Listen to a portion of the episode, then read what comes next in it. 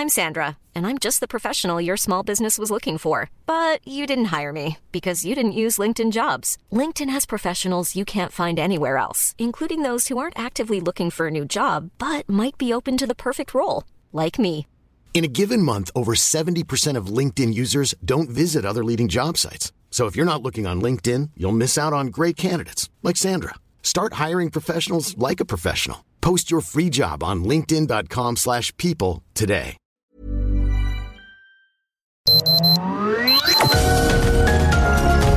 Heraldo Media Group presenta Sergio Sarmiento y Lupita Juárez. Información veraz y oportuna con un toque personal y humano. Por El Heraldo Radio, donde la H suena y ahora también se escucha.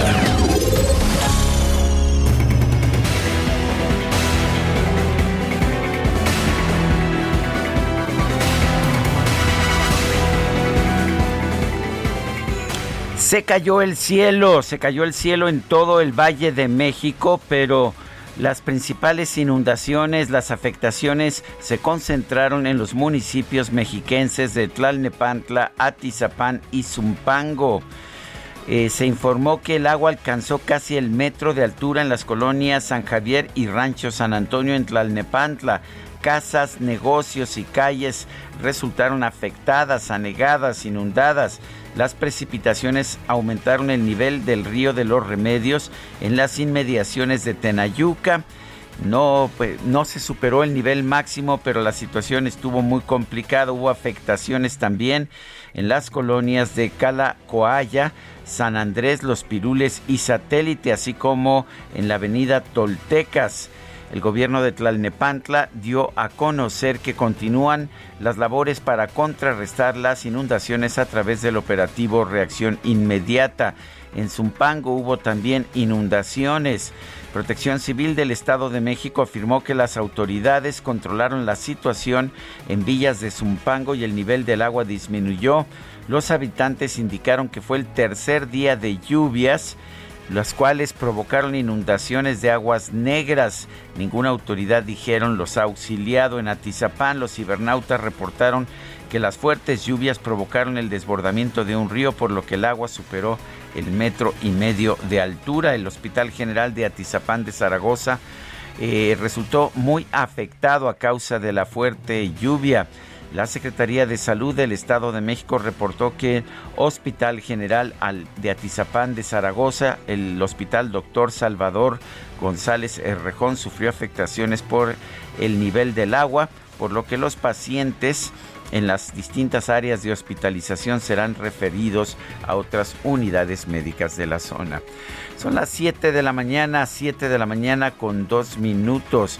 Hoy es martes 6 de julio de 2021. Yo soy Sergio Sarmiento y quiero darle a usted la más cordial bienvenida a El Heraldo Radio. Lo invito a quedarse con nosotros. Aquí estará bien informado, por supuesto, pero también podrá pasar un momento agradable. Siempre hacemos un esfuerzo por darle a usted el lado amable de la noticia, siempre y cuando, por supuesto, la noticia lo permita. Guadalupe Juárez, ¿qué nos tienes esta mañana? Hola, ¿qué tal? Sergio Sarmiento, qué gusto saludarte a ti, al igual que a nuestros amigos del auditorio. Les tengo información que tiene que ver con la petrolera estadounidense Talos, que anunció que va a analizar todas las acciones legales para combatir la decisión de la Secretaría de Energía de otorgar la operación del megayacimiento Sama a Pemex. Y fíjense que Talos es operador de un bloque del bloque 7 donde se hizo el descubrimiento de Sama, esto en el 2017. Es uno de los yacimientos más ricos porque aportaría el 10% de la producción total y además contiene aceite ligero y sus recursos prospectivos son de 400 a 800 millones de barriles de petróleo crudo. Ayer enviaron un comunicado en este escriben que luego de seis años de importantes inversiones en Sama y la economía mexicana, así como de la entrega de un plan de desarrollo de Sama que es creíble, alineado con los objetivos de México, Talos está muy decepcionado con la repentina decisión de CENER de otorgar la operatoria a Pemex como parte de las acciones legales. Podrían ampararse contra el acto administrativo de la Secretaría de Energía y pedir la suspensión tanto de Pemex, pues eh, mientras Pemex no asuma el control del cargo. En caso de que se busque una indemnización, el consorcio podría iniciar un arbitraje bajo las reglas del TEMEC en el que pueden alegar trato discriminatorio de acuerdo con expertos legales y bueno, de acuerdo con algunas declaraciones de especialistas, pues em, esta decisión, esta decisión afecta de una manera pues económica muy importante. El gobierno mexicano dejaría de recibir 13 mil millones de dólares como regalías, mientras eh, pues em, el, eh, mientras el campo no se desarrolla pues ahí están las decisiones y ahí están los altos costos y por lo pronto, bueno, pues nos iríamos precisamente eh, a ver cómo se, eh, cómo se da el resultado en este arbitraje, pues de acuerdo con el Tratado de Libre Comercio. Sé que no le va a ser tan sencillo a México. Bueno, y en otros temas, allá en Nicaragua, el régimen de Daniel Ortega detuvo al sexto aspirante presidencial de oposición. Se trata de Medardo Mairena. Él es líder del movimiento campesino. Fue detenido la noche del lunes 5 junto con otros tres dirigentes rurales. Vale la pena señalar que el régimen de Daniel Ortega en Nicaragua había detenido con anterioridad a otros cinco aspirantes a una candidatura presidencial, ahora detiene al sexto. Están ah, cuestionando esta situación allá en Nicaragua y afirman pues que abiertamente Nicaragua se ha convertido en una en una dictadura. No, pues este ritmo va a meter a toda la ciudadanía, oye. Bueno, y por otra parte, por otra parte les informo que la Secretaría de Salud habilitó el registro para que personas con 18 años o más, sí con 18 años o más puedan agendar una cita para recibir una dosis de la vacuna contra COVID-19. Los interesados tendrán que registrarse en el sitio mivacuna.salud.gov.mx ingresando con su CURP. Se habla de que estos días, este mes de julio, pretende el gobierno pues poner una cantidad importante de vacunas. Así que bueno, pues ya, ya están dando registro, están abriendo este registro de vacunación para personas con 18 años o más. Son las 7 de la mañana con 7 minutos.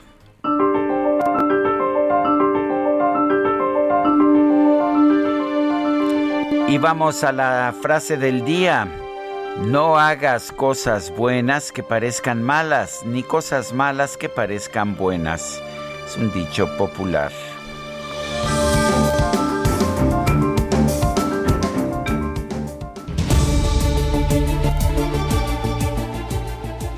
Y tenemos las preguntas, ya sabe usted que nos gusta preguntar. Ayer, por ejemplo, preguntamos, ¿el abasto de medicamentos en la 4T es mejor que antes, 2.8% opinó esto, igual 2.2%, peor 95%. Recibimos 10.502 participaciones. Y esta mañana ya coloqué en mi cuenta personal de Twitter, arroba Sergio Sarmiento, la siguiente pregunta. ¿Por qué es popular AMLO? Porque reparte dinero, nos dice 73.7% de quienes están respondiendo. Es un buen gobernante, 3.8%. ¿Quién sabe? 22.5%. En 43 minutos hemos recibido 1.956 votos. Las destacadas del Heraldo de México. Y vámonos con las destacadas. Itzel González, ¿qué tal? Muy buenos días. Lupita, Sergio, amigos, muy buenos días. Excelente martes. Ya estamos a 6 de julio del 2021, por supuesto, con muchísima información que se publica esta mañana en el Heraldo de México. Así que comenzamos con las destacadas. En primera plana, Citlali Hernández. En la capital falló el partido. La secretaria general de Morena sostuvo que el resultado adverso del pasado 6 de junio no fue culpa de la jefa de gobierno, sino del movimiento que no ha logrado acercarse a algunos sectores. País, Ricardo Monreal buscaré suceder al presidente. El senador anuncia que contendrá dentro de Morena por la presidencia. Ciudad de México, bancada de Morena rechazan chocar con oposición. Legisladores electos del Congreso Capitalino evitarán la confrontación que PRI, PAN y PRD tanto desean. Estados, Michoacán, roban fármacos del IMSS. Grupo armado irrumpió en una clínica de Uruapan. Orbe, Miami rescatan otros tres cuerpos. La demolición permitió a socorristas entrar a un área que era inaccesible. Meta rumbo a, rumbo a Tokio 2020, aliciente extra. Tras abanderar a la delegación mexicana, Andrés Manuel López Obrador anuncia premios a deportistas y equipo multidisciplinario. Y finalmente, en mercados, posición del Banco de Pagos Internacionales, monedas digitales sin ser urgentes. Agustín Carstens afirma que es como un maratón en donde hay que ir lento. Sergio Lupita, amigos, hasta aquí las destacadas del Heraldo. Feliz martes. Igualmente, Itzel, muchas gracias. Muy buenos días. Son las 7 de la mañana con 10 minutos. Hoy es martes 6 de julio del 2021. Recordemos que un 6 de julio de 1988 se llevaron a cabo las controvertidas elecciones en que Manuel Bartlett era presidente de la Comisión Federal Electoral, al mismo tiempo que era secretario de Gobernación, muy controvertidas el equipo de Cuauhtémoc Cárdenas y el propio ingeniero Cuauhtémoc Cárdenas dijeron que habían sido víctimas de fraude. Bueno, vamos a un resumen de la información de esta mañana. Este lunes se registraron fuertes lluvias en el Valle de México, dejando inundaciones en calles de las alcaldías Coajimalpa, Iztapalapa y Gustavo Madero, así como afectaciones en las líneas 1 y 6 del metro. Bueno, también se reportaron inundaciones en el Hospital General de Atizapán de Zaragoza, en el Estado de México y en otras zonas de los municipios de Tlanepantla y Zumpango. Protección Civil de Chiapas informó que las lluvias generadas por la onda tropical 8 dejaron una vivienda sepultada por un desprendimiento de tierra en el municipio de San Fernando. Se reportaron cuatro personas muertas, incluidas tres menores de edad. La Comisión Federal de Electricidad presentó los resultados de un estudio de expertos y académicos independientes sobre el mega apagón de diciembre del 2020. El documento señala que el incidente se debió a la debilidad del sistema de transmisión de la Comisión Federal de Electricidad y advirtió que podrían ocurrir otros apagones. Ricardo Mota Palomino, doctor en Ingeniería Eléctrica por la Universidad de Waterloo en Ontario, Canadá, alertó que en este estudio se obtuvieron cuatro hallazgos relevantes sobre fallas atribuibles a la Comisión Federal de Electricidad. Pues no que todo está funcionando perfectamente. La empresa petrolera estadounidense Talos advirtió que ya analiza las acciones legales que pueden prender para frenar la decisión de la Secretaría de Energía de otorgar la operación del yacimiento de Sama a Pemex. La American Chamber México advirtió que las recientes modificaciones anunciadas por la Secretaría de Economía para las reglas generales de comercio exterior afectan gravemente al sector energético mexicano. Y a través de Twitter, el presidente López Obrador informó que este lunes se reunió en Palacio Nacional con cinco senadores de los Estados Unidos para tratar temas de interés para ambos países.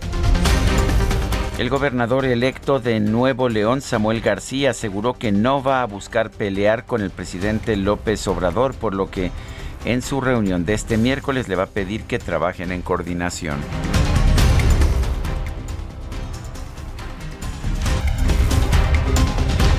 Y continuamos, Lupita exgobernador de Oaxaca, Ulises Ruiz y Nayeli Gutiérrez anunciaron el retiro del plantón de militantes del PRI que habían instalado en la sede nacional del partido aquí en la Ciudad de México como muestra, dicen, de buena voluntad. Citlali Hernández, secretaria general de Morena, reconoció que en el interior del partido hay preocupación de que se sumen personajes poco leales al proyecto de la Cuarta Transformación. Este lunes fue asesinado a balazos el fundador de Morena y activista ambiental David Díaz Valdés cuando viajaba en su camioneta por la ciudad de Manzanillo, en Colima. Y tras la detención del exdirector de Seguridad Regional de la Policía Federal, Luis Cárdenas Palomino, el dirigente nacional de Morena, Mario Delgado, aseguró que siguen cayendo los narcofuncionarios del expresidente Felipe Calderón. La Fiscalía General de la República informó que Luis Cárdenas Palomino fue ingresado al penal de máxima seguridad del Altiplano en el Estado de México, donde va a comparecer ante un juez federal. El gobernador de Michoacán, Silvano Aureoles, se reunió con el fiscal general de la República, Alejandro Gertz Manero, para entregarle presuntas pruebas sobre irregularidades cometidas en su estado durante las pasadas elecciones. Y la sección instructora de la Cámara de Diputados declaró procedentes los procesos de desafuero del legislador de Morena Benjamín Saúl Huerta, acusado de abuso sexual, y del diputado del PT Mauricio Toledo, denunciado por enriquecimiento ilícito. La bancada del PRI en la Cámara de Diputados exigió al Instituto Mexicano del Seguro Social, al ISTE y al Instituto de Salud para el Bienestar, el INSABI, un informe sobre el desabasto y el proceso de compra de medicamentos oncológicos. El vicepresidente del Congreso de Chihuahua, Omar Bazán, presentó una iniciativa para garantizar una atención integral a los niños con cáncer a fin de otorgarles servicios gratuitos y oportunos de salud, estudios, medicamentos y también quimioterapias. Pues es lo que está en la ley, ¿no? Que deberían tenerlos a través del sistema que ya existe, pero bueno. El gobierno de Guerrero anunció que la entidad va a permanecer otras dos semanas en color verde del semáforo de riesgo epidemiológico por COVID-19 debido a que se ha estabilizado el número de contagios y muertes provocados por el virus. Bueno, ¿y qué creen en eh, Jalisco? El gobernador Enrique Alfaro informó que ya fue detectada la variante Delta de COVID-19, por lo que se va a reforzar la estrategia de vacunación. La Secretaría de Salud Federal habilitó el registro de personas de 18 a 29 años que deseen recibir la vacuna contra el COVID-19. Y el primer ministro de Reino Unido, Boris Johnson, confirmó que su gobierno planea retirar en este mes las medidas que exigen el uso obligatorio de mascarilla y el distanciamiento social, aunque esto podría causar un incremento de la pandemia. El primer ministro de Canadá, Justin Trudeau, informó que en las próximas semanas serán anunciados los planes para la reapertura total de su frontera con los Estados Unidos. Y la Fiscalía de Bolivia admitió a trámite una nueva denuncia en contra de la expresidenta interina Yanine Añez por sus delitos de genocidio o por los delitos, quiero decir, de genocidio, lesiones graves y lesiones seguidas de muerte. La policía de Nicaragua detuvo al precandidato presidencial Medardo Mairena, así como a otros líderes campesinos y universitarios. En información de los deportes, el presidente López Obrador acudió al Centro Nacional de Alto Rendimiento para encabezar la ceremonia de abanderamiento de la delegación mexicana que acudirá a los Juegos Olímpicos de Tokio. Tenista serbio Novak Djokovic derrotó al chileno Cristian Garín para pasar a cuartos de final de Wimbledon. Por su parte, el suizo Roger Federer superó al italiano Lorenzo Sonego. Y la selección brasileña de fútbol obtuvo su pase a la final de la Copa América al derrotar a Perú por marcador de 1 a 0. Son las 7 con 18 minutos.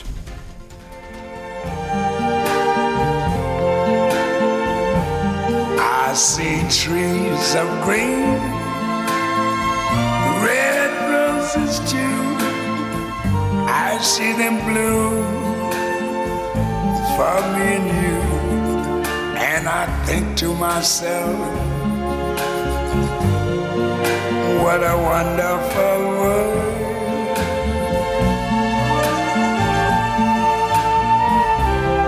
I see skies of blue.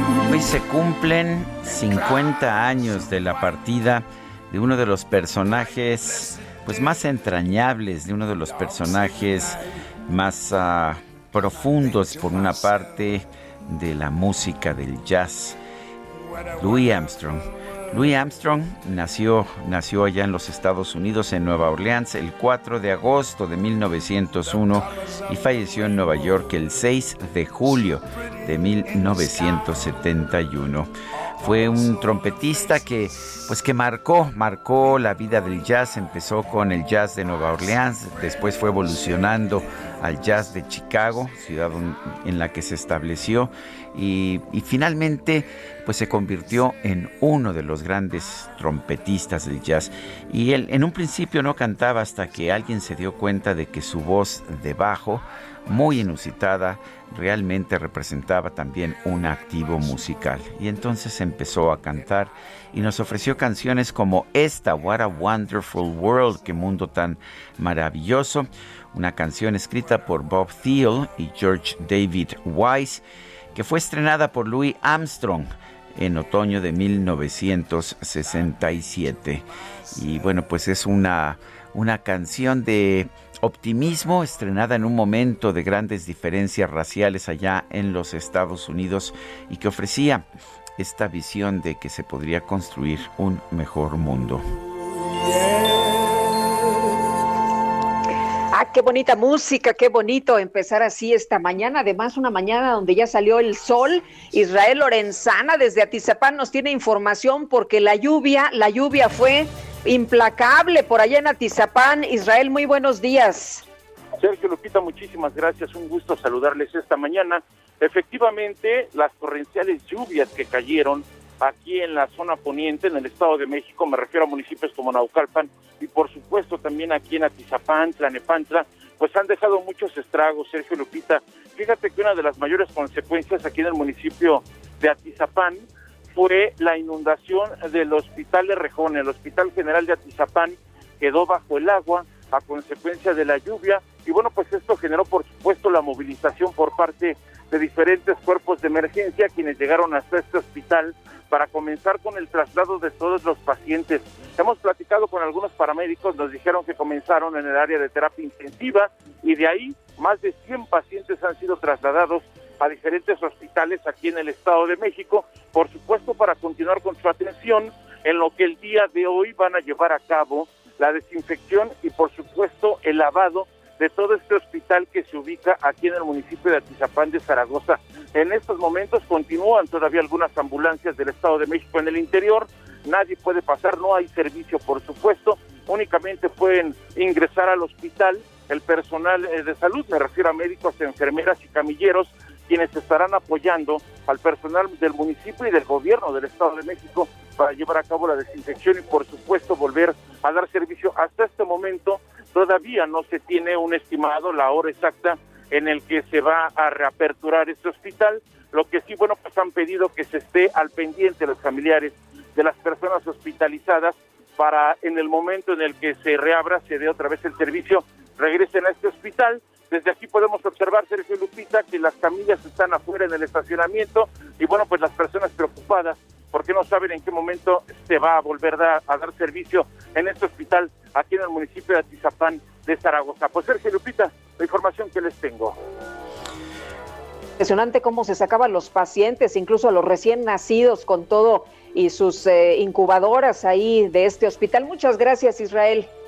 Claro que sí, este, Lupita, vamos a seguir muy al pendiente, como lo señalas, bueno, pues fueron trasladadas todos los pacientes, desde pediátricos, terapia intensiva, los que están en medicina general, todos fueron llevados a hospitales cercanos aquí en el Estado de México también. Muy bien, gracias Israel. Hasta luego. Hasta luego. Javier Ruiz está en Valderas. Adelante, Javier. Javier Ruiz, ¿nos escuchas? Bueno, estamos tratando de contactarnos con Javier Ruiz, que se encuentra allá por la zona de Valderas, de la calle de Valderas, en el centro de la Ciudad de México. ¿Nos escuchas, Javier? Parece que no, que no nos está escuchando. Y bueno, pues vale la pena señalar que además de las inundaciones que tuvieron lugar allá en Atizapán, también hubo inundaciones serias en Zumpango, en distintos puntos del Valle de México. Las precipitaciones que se recibieron el día de ayer fueron realmente enormes. Tú te encuentras en estos momentos allá en Coajimalpa. También Coajimalpa fue muy golpeada por la lluvia, ¿no es así? Sí, Sí, como no, estuvo severo, Sergio. Hubo un momento en que granizó, fíjate que me agarró a mí en, la calle, estaba circulando en ese momento una granizada tremenda, no podías ver absolutamente nada. Y eh, pues eh, aquí en, eh, en, el centro de la delegación llovió de una manera tal que parecían río las calles, algunos vehículos pues de plano varados y sí, sí eh, afectaciones importantes. Ya esta mañana, pues la verdad parece que eh, amaneció eh, sin que hubiera ocurrido nada. El sol ya está pegando por acá en esta zona. Y bueno, pues así, así nos trató la lluvia intensa, muy intensa el día de ayer. Son las 7 con 24, regresamos.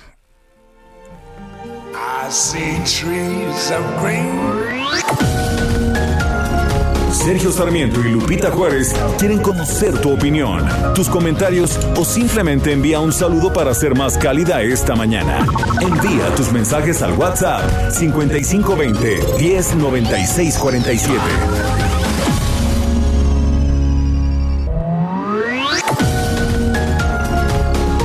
Continuamos con Sergio Sarmiento y Lupita Juárez por El Heraldo Radio.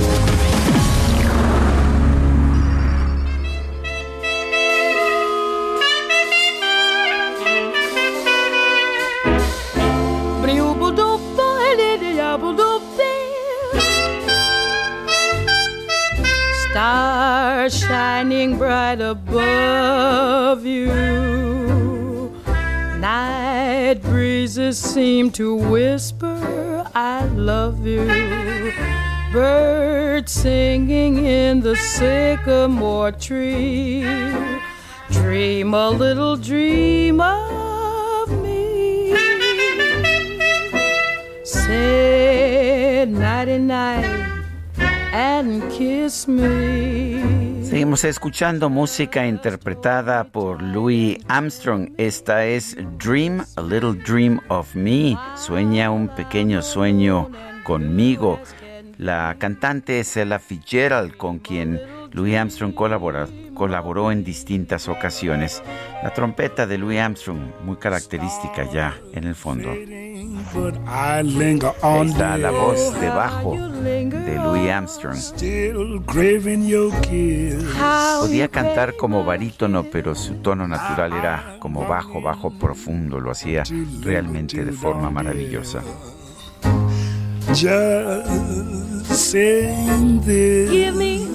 Además tenía un gran sentido del humor, participó en varias películas en las que usualmente se, eh, eh, él se presentaba como, como él mismo y pues, como el trompetista de jazz que, que era pero además vale la pena señalar que lo hacía con un gran sentido del humor. Recuerdo en particular una clásica High Society de 1956.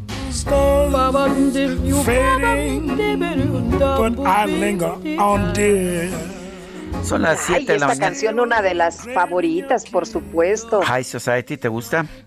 Me gusta. Ah, me encanta esa película, debo, debo reconocer. En fin, tenemos, eh, tenemos mensajes de nuestro público, Guadalupe. Sí tenemos mensajes eh, del auditorio, Sergio, esta mañana. Y bueno, pues déjame decirte que nos escribe Alfredo Bernal. Buenos días. Definitivamente la popularidad de AMLO es por regalar dinero. Hay casos como los de la tercera edad y estudiantes de excelencia que estoy de acuerdo, pero ¿por qué a los ninis hay una cruda realidad? A mucha gente prefiere que le regalen el dinero a que el gobierno crea las crea las condiciones o cree las condiciones necesarias para mayor inversiones y así acceder a un trabajo donde ganarán mejor que las dádivas de AMLO, es lo que nos dice el señor Bernal.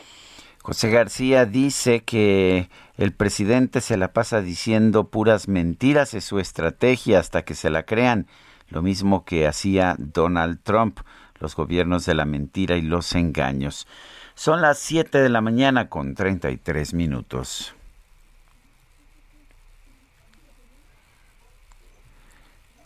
7 con 33. Bueno, eh, Quebrándose. Viene, viene, viene. Vengan, pero a Soriana, porque en todas las llantas compra una y llévate la segunda al 70% de descuento. Sí, al 70% de descuento. En tienda o en línea, tú pides y Julio Regalado manda. Solo en Soriana. A julio 11. Aplican restricciones. Bueno, la tarde de este lunes, la Secretaría de Riesgos y Protección Civil de la Ciudad de México activó la alerta amarilla debido al mal clima y fuertes lluvias con tormentas en 11 alcaldías de la capital. Vamos a platicar con Guillermo Ayala Álvarez, titular de la Dirección de Alerta Temprana de la Secretaría de Riesgos y Protección Civil de la Ciudad de México. Guillermo, gracias por platicar con nosotros y por informarnos de cómo estuvo la situación el día de ayer. ¿Qué tal? Con mucho gusto, Lupita. Muy buenos días. Qué gusto, Sergio, saludarlos esta mañana. Gracias, Guillermo. Cuéntanos, ¿qué pasó exactamente? ¿Qué tan dura estuvo esta lluvia? ¿Cuándo se alertó y cómo funcionaron las cosas? Bien, nosotros iniciamos el primer alertamiento con alertas amarillas alrededor de las 4 de la tarde. Eh, posteriormente emitimos una naranja por persistencia porque los núcleos no se movían sobre todo en la parte norponiente de la ciudad. Esto es la colindancia de Azcapotzalco, Miguel Hidalgo, Guajimalpa y una parte menor de Álvaro Obregón. El, el balance es que durante el primer tramo, hasta las 21 horas del día de ayer, traíamos 22 encharcamientos con 11 árboles derribados un derrumbe en la alcaldía de Tlalpan, en la colonia Toriello Guerra, por reblandecimiento de terreno.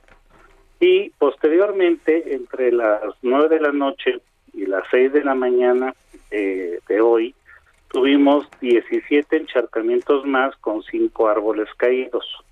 Eso nos da un total de 39 encharcamientos que fueron atendidos y 16 árboles.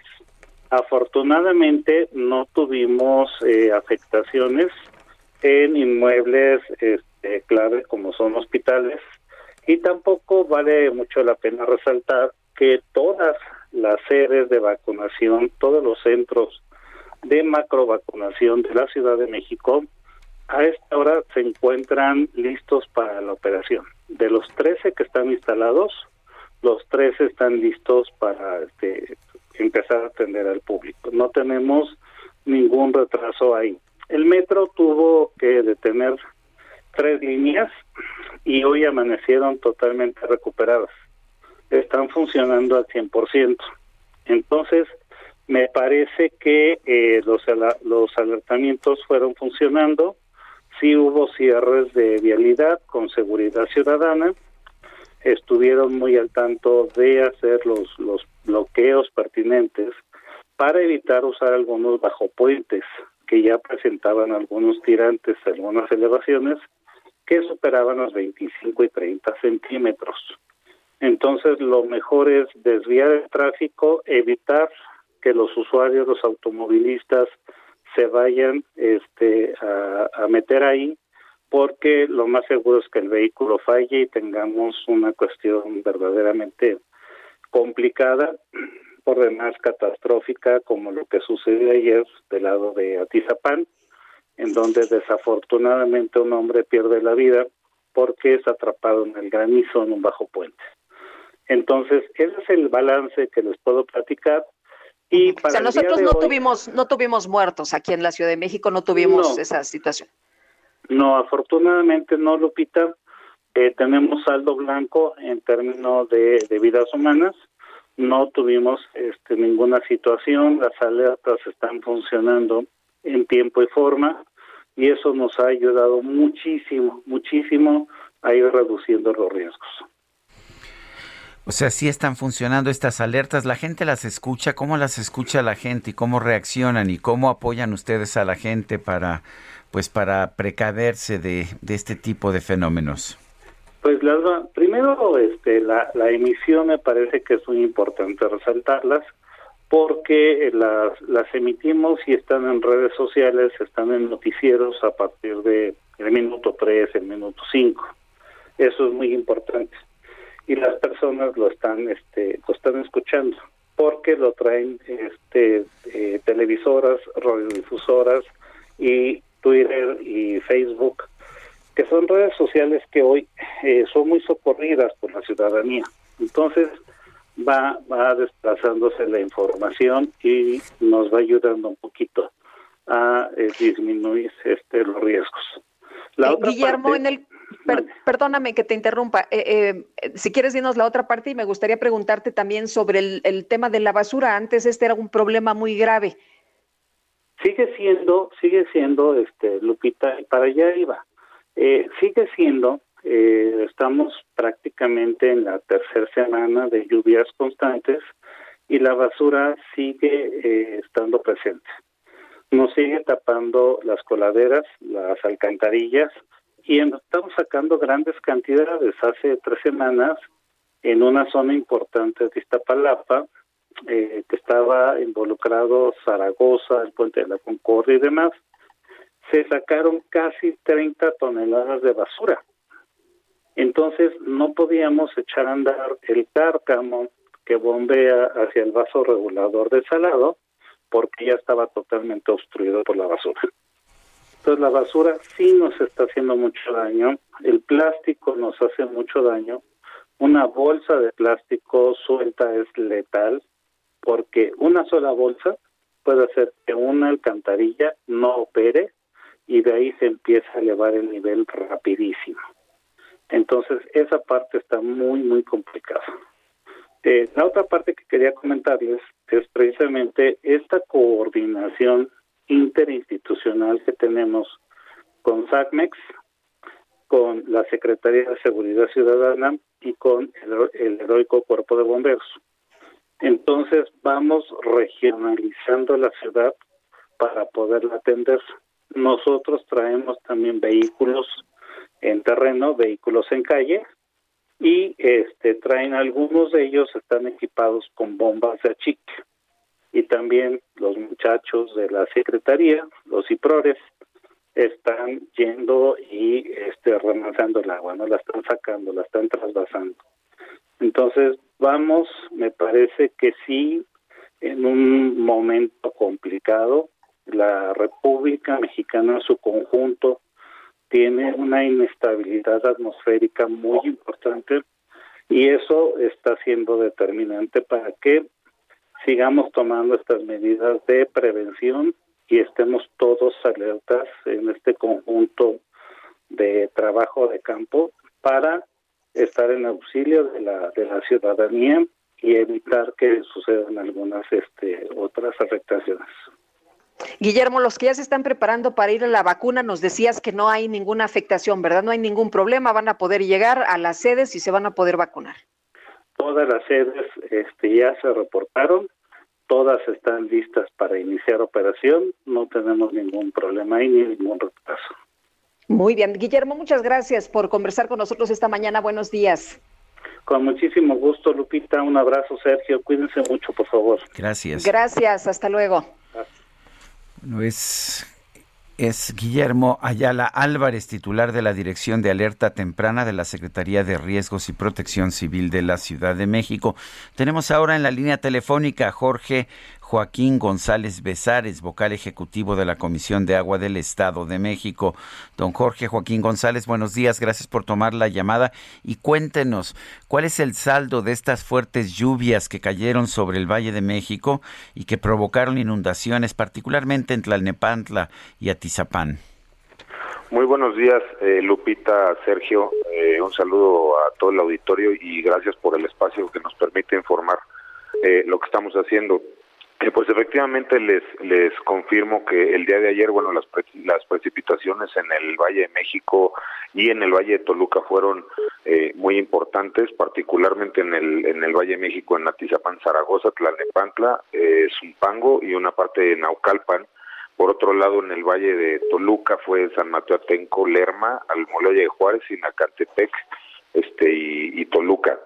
Eh, mira, hasta el momento tenemos un saldo, un censo eh, preliminar, siempre esto se va actualizando conforme van pasando las horas, de 431 viviendas afectadas, 15 negocios, eh, 9 vehículos. Y bueno, el tema del, del Hospital General de, de Atizapán, que bueno, pues evidentemente por el tema de salud y el factor humano que está ahí involucrado, pues es de mucha sensibilidad, pero también quiero decirte que eh, la buena coordinación que hubo con Protección Civil del Estado, con los organismos operadores de los municipios, la propia Comisión del Agua del Estado de México, logramos eh, abatir relativamente rápido los niveles, es decir, bajar primero el agua, porque en este tipo de, de fenómenos la, la primera prioridad es bajar el agua, después hacer el censo de afectaciones y después ya entrar con las brigadas de agua limpia y desinfección de interiores, patios, cisternas en el caso del hospital. Desde luego que estamos ahí trabajando, estamos toda la noche y ahí seguimos. Eh, y bueno, pues nosotros eh, implementamos el protocolo de atención inmediata y hemos desplegado al equipo y a la brigada de atención emergencias del grupo Tlaloc del Estado de México más de 100 elementos en toda la, en los dos valles y tenemos equipos de bombeo, los famosos Bactors estos que succionan, tenemos eh, bombas de achique, este y bueno, personalmente ahí estamos con las brigadas haciendo el trabajo de, de destapar el tema del drenaje que es complicadísimo. Eh, aquí los retos son varios, ¿no? Porque la infraestructura colapsa, primero pues porque el crecimiento urbano eh, desde luego va teniendo cada vez mayor necesidad de infraestructura y de mantenimiento y dos, pues el tema de la basura, ¿no? Que es este les puedo confirmar que es el factor eh, que más daño le hace estos fenómenos porque no nos permite estar listos para atender la eventualidad y reaccionar rápido. Cuando sucede algo así y nosotros podemos llegar con el equipo prácticamente en una hora, nosotros logramos abatir los niveles en cuanto logramos destapar los drenajes y las coladeras. El problema pues es el tráfico que se colapsa, que no avanza, este, se sigue acumulando la basura, eh, etcétera. Pero ya que hacemos presencia, la atención es, es rápida y afortunadamente ayer fue eh, el caso. También decirles que en Cuautitlán y Escali está la presa El Ángulo, que también es un tema que siempre preocupa a la ciudadanía y nos ocupa a nosotros gobierno porque hay una hay varias colonias que están muy pegadas asentamientos que llegaron después a la presa y pues siempre el riesgo que existe de que se desborde, pero también hemos implementado medidas para evitar que, es, que más bien hacemos un desbordamiento controlado a través de las calles y con ciertas medidas que nos permiten atender el, el tema con puntualidad. Entonces, pues eh, básicamente ese es el, el balance hasta el momento. Eh, eh, Jorge, llamó mucho la atención eh, el traslado de los enfermos, incluso unos niños que estaban en sus incubadoras ahí del, hospital de Atizapán, también de enfermos en estado crítico. Ahí, ¿cómo estuvieron las cosas? ¿Por qué se inundó el hospital? ¿Hay información de qué fue exactamente lo que ocurrió? ¿Por qué, por qué se dio esta situación? ¿Cómo está la situación de los enfermos y la operación del hospital? ¿En cuánto tiempo podría reabrirse? Mira, sí, sí, la verdad que fue, o sea, las, las imágenes, y bueno, yo, que estuve ahí, es, es, o sea, dramático, ¿no? Ver, ver, eh, hacer, implementar todo el movimiento y la operación. Afortunadamente estos traslados se dieron de manera completamente segura y, y en términos estables a varias zonas de la región, al Hospital Materno Infantil de Atizapán, también en Tlalnepantla, unos de Catepec, los siete bebitos eh, que están estables todos.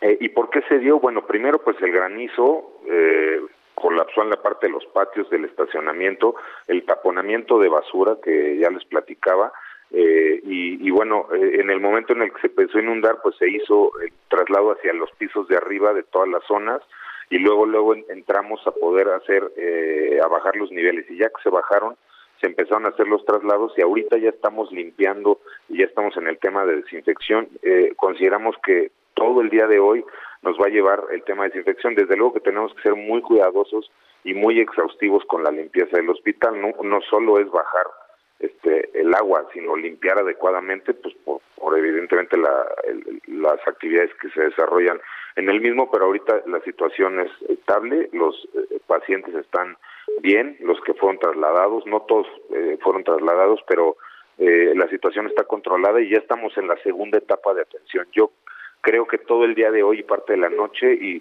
probablemente mañana podamos regresar a las actividades eh, pausa, de, paulatinamente. De manera paulatina, perdón. Bueno, Jorge Joaquín González Besares, gracias por hablar con nosotros. Gracias a ustedes y atento a informar siempre.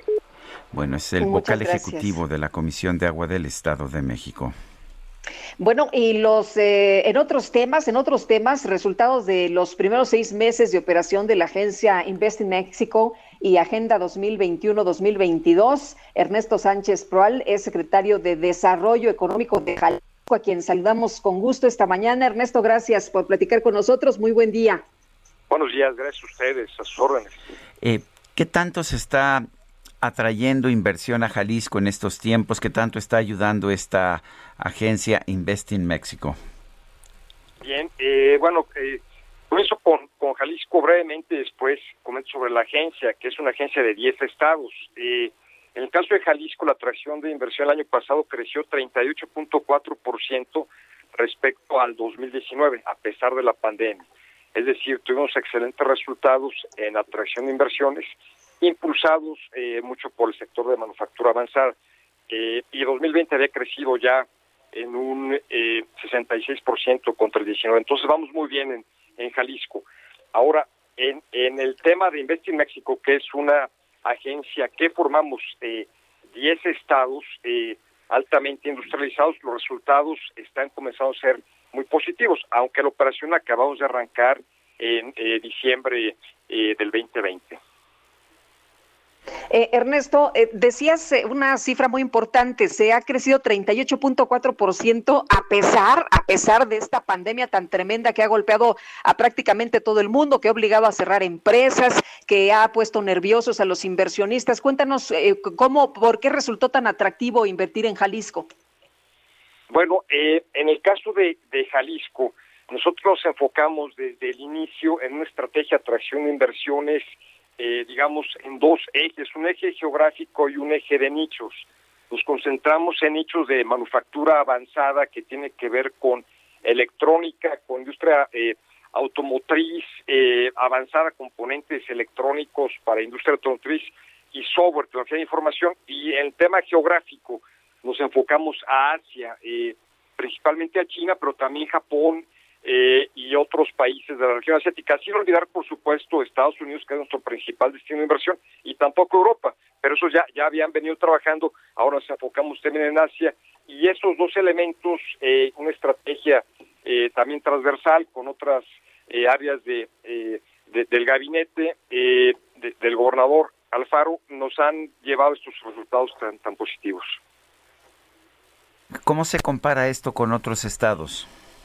Bien, eh, la comparación a nivel nacional, eh, desafortunadamente a nivel nacional se, se, redujo este flujo de inversión en 11% de 2020, eh, 2019 a 2020.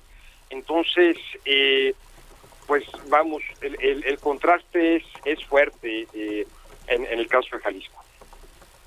Eh, Ernesto, ¿en dónde se da la mayor inversión? ¿Qué es lo más atractivo para el inversionista? Eh, bueno, como comentaba hace un momento, es la, eh, el área de manufactura avanzada.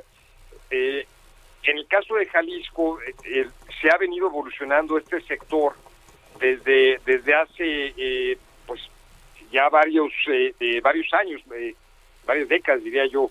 Desde los finales de los 70 comenzó a evolucionar este sector en Jalisco, se empezó a fortalecer eh, lo que eh, hicimos eh, ahora fue apoyar mucho a este sector eh, altamente exportador de manufactura avanzada con la estrategia que comenté para pues para que siguiera creciendo. Y bueno hay que decir también que hay un par de, de coyunturas geopolíticas importantes. Eh, una es este distanciamiento entre China y Estados Unidos que está moviendo una buena parte de las cadenas productivas hacia América y un destino importante es México y los estados industrializados como Jalisco o los eh, otros eh, eh, nueve estados de esta agencia de atracción de inversiones y también la firma del Tratado de Libre Comercio con América del Norte combinado con eso que, que hace que eh, vamos eh, haya una necesidad también en términos eh, de requerimientos eh, legales por el Tratado Internacional de reubicar algunas cadenas como la cadena automotriz, en donde sube el requerimiento de contenido regional. Eh, y en general hay una tendencia global de reubicación de las cadenas. Es por eso que en este momento en México tenemos que enfocarnos en, en atraer esa inversión, aprovechar ese momento único eh, en la historia económica para poder eh, traer estas inversiones a México y la necesidad de incrementar esta promoción al extranjero. De ahí que formamos esta eh, asociación, esta alianza con, con estos 10 estados para probar a México como un buen destino de, de, inversión. Muy bien, pues muchas gracias por platicar con nosotros esta mañana. Muy buenos días. Al contrario, muchas gracias a ustedes. Hasta luego. Y vámonos a la zona oriente de la Ciudad de México. Gerardo Galicia, adelante. Así es, Sergio Lupita, excelente mañana y tenemos información para nuestros amigos que van a utilizar la calzada de Ermita Iztapalapa. Todavía tenemos asentamiento llegando al Metro Constitución, Guam Iztapalapa y en su entronque con Javier Rojo Gómez, así que habrá que tomarlo con mucha paciencia y el sentido opuesto está avanzando de mejor forma. Ermita sí es opción para quienes se trasladan al oriente de la capital. Y por lo pronto, el reporte. Gracias Gerardo Galicia, son las 7 con 54 minutos, regresamos.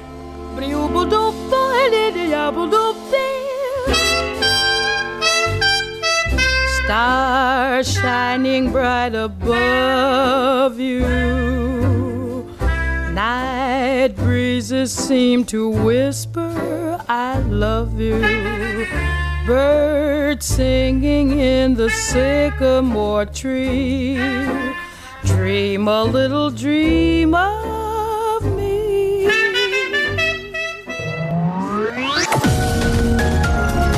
Sergio Sarmiento y Lupita Juárez quieren conocer tu opinión, tus comentarios o simplemente envía un saludo para ser más cálida esta mañana. Envía tus mensajes al WhatsApp 5520 109647.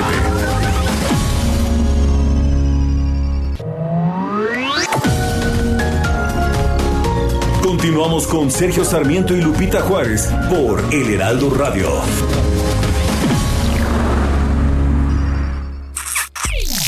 que solo por um beijo.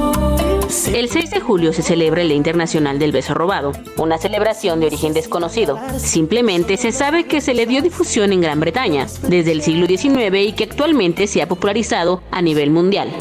Se dice que el objetivo de este día es resaltar los beneficios de los besos. Estos son múltiples y en algunos casos sorprendentes, como puede ser reducir la presión arterial, disminuir el colesterol, quemar calorías, aliviar el estrés, combatir el dolor, disparar la endorfina en nuestro organismo, entre otros.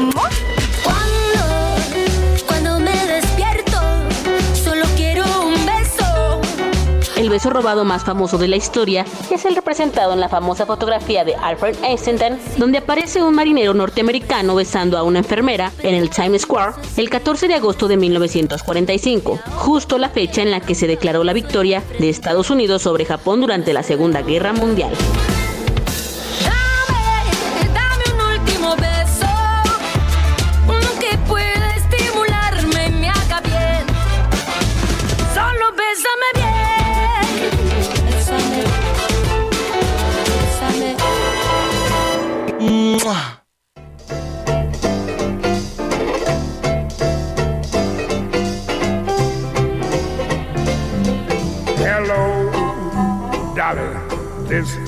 Is.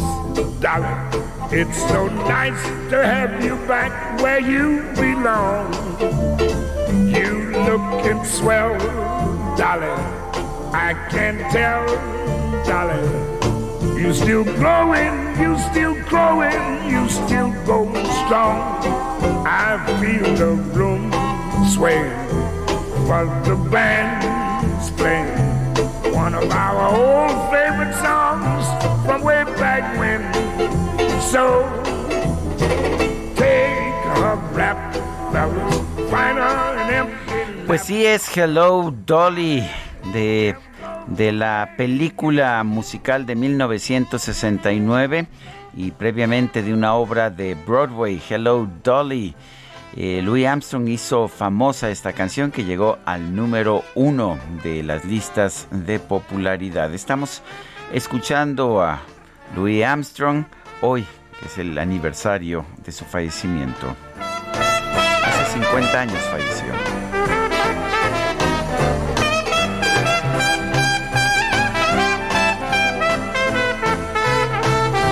Y los que estamos en casa podemos echar una bailada, por supuesto. Pues sí, Oye. y también los que estamos en cabina, ¿por qué no? Además, Sí, bailando. acabo, acabo de enterarme, acabo de enterarme que es el Día Internacional del Beso Robado. Cuidado, ¿Ah, sí? cuidado, Lupita. Ay, ya sabes pues que hay ladrones por todos lados. Sí, sí, pero a mí me acaban de pasar esta información. Besos, eh, dice mononucleosis, besos contagiosos, también conocida popularmente como enfermedad del beso es una infección vírica aguda causada por el virus de Epstein-Barr que se caracteriza por fiebre, faringitis, ganglios hinchados y aumento del tamaño Qué del vaso. poco romántica eres, mi querida Guadalupe. Qué poco romántica. Ay, ay, ay. Oye, ¿en qué momento todo se volvió tan complicado y tan infeccioso, hombre? En otros tiempos, pues las cosas eran distintas. Tenemos mensajes de nuestros amigos del auditorio. Dice Marta, tengo desde marzo que no me dan medicamentos en el seguro. Eh, ¿Me podrán ayudar? Soy una persona con Parkinson. Pues eh, la verdad es que es muy difícil eh, porque el gobierno ni siquiera reconoce que, que, no haya medicamentos, dice que todo es parte de un complot, pero bueno, eh, sí son muchos los reportes que tenemos de falta de medicamento. Amy Shehoa dice un hospital donde las camas de pacientes se pueden convertir en trajineras, no lo tiene ni Dinamarca. Siempre que hay inundaciones es culpa de los anteriores, pero ningún gobierno lo resuelve. Saludos cariñosos.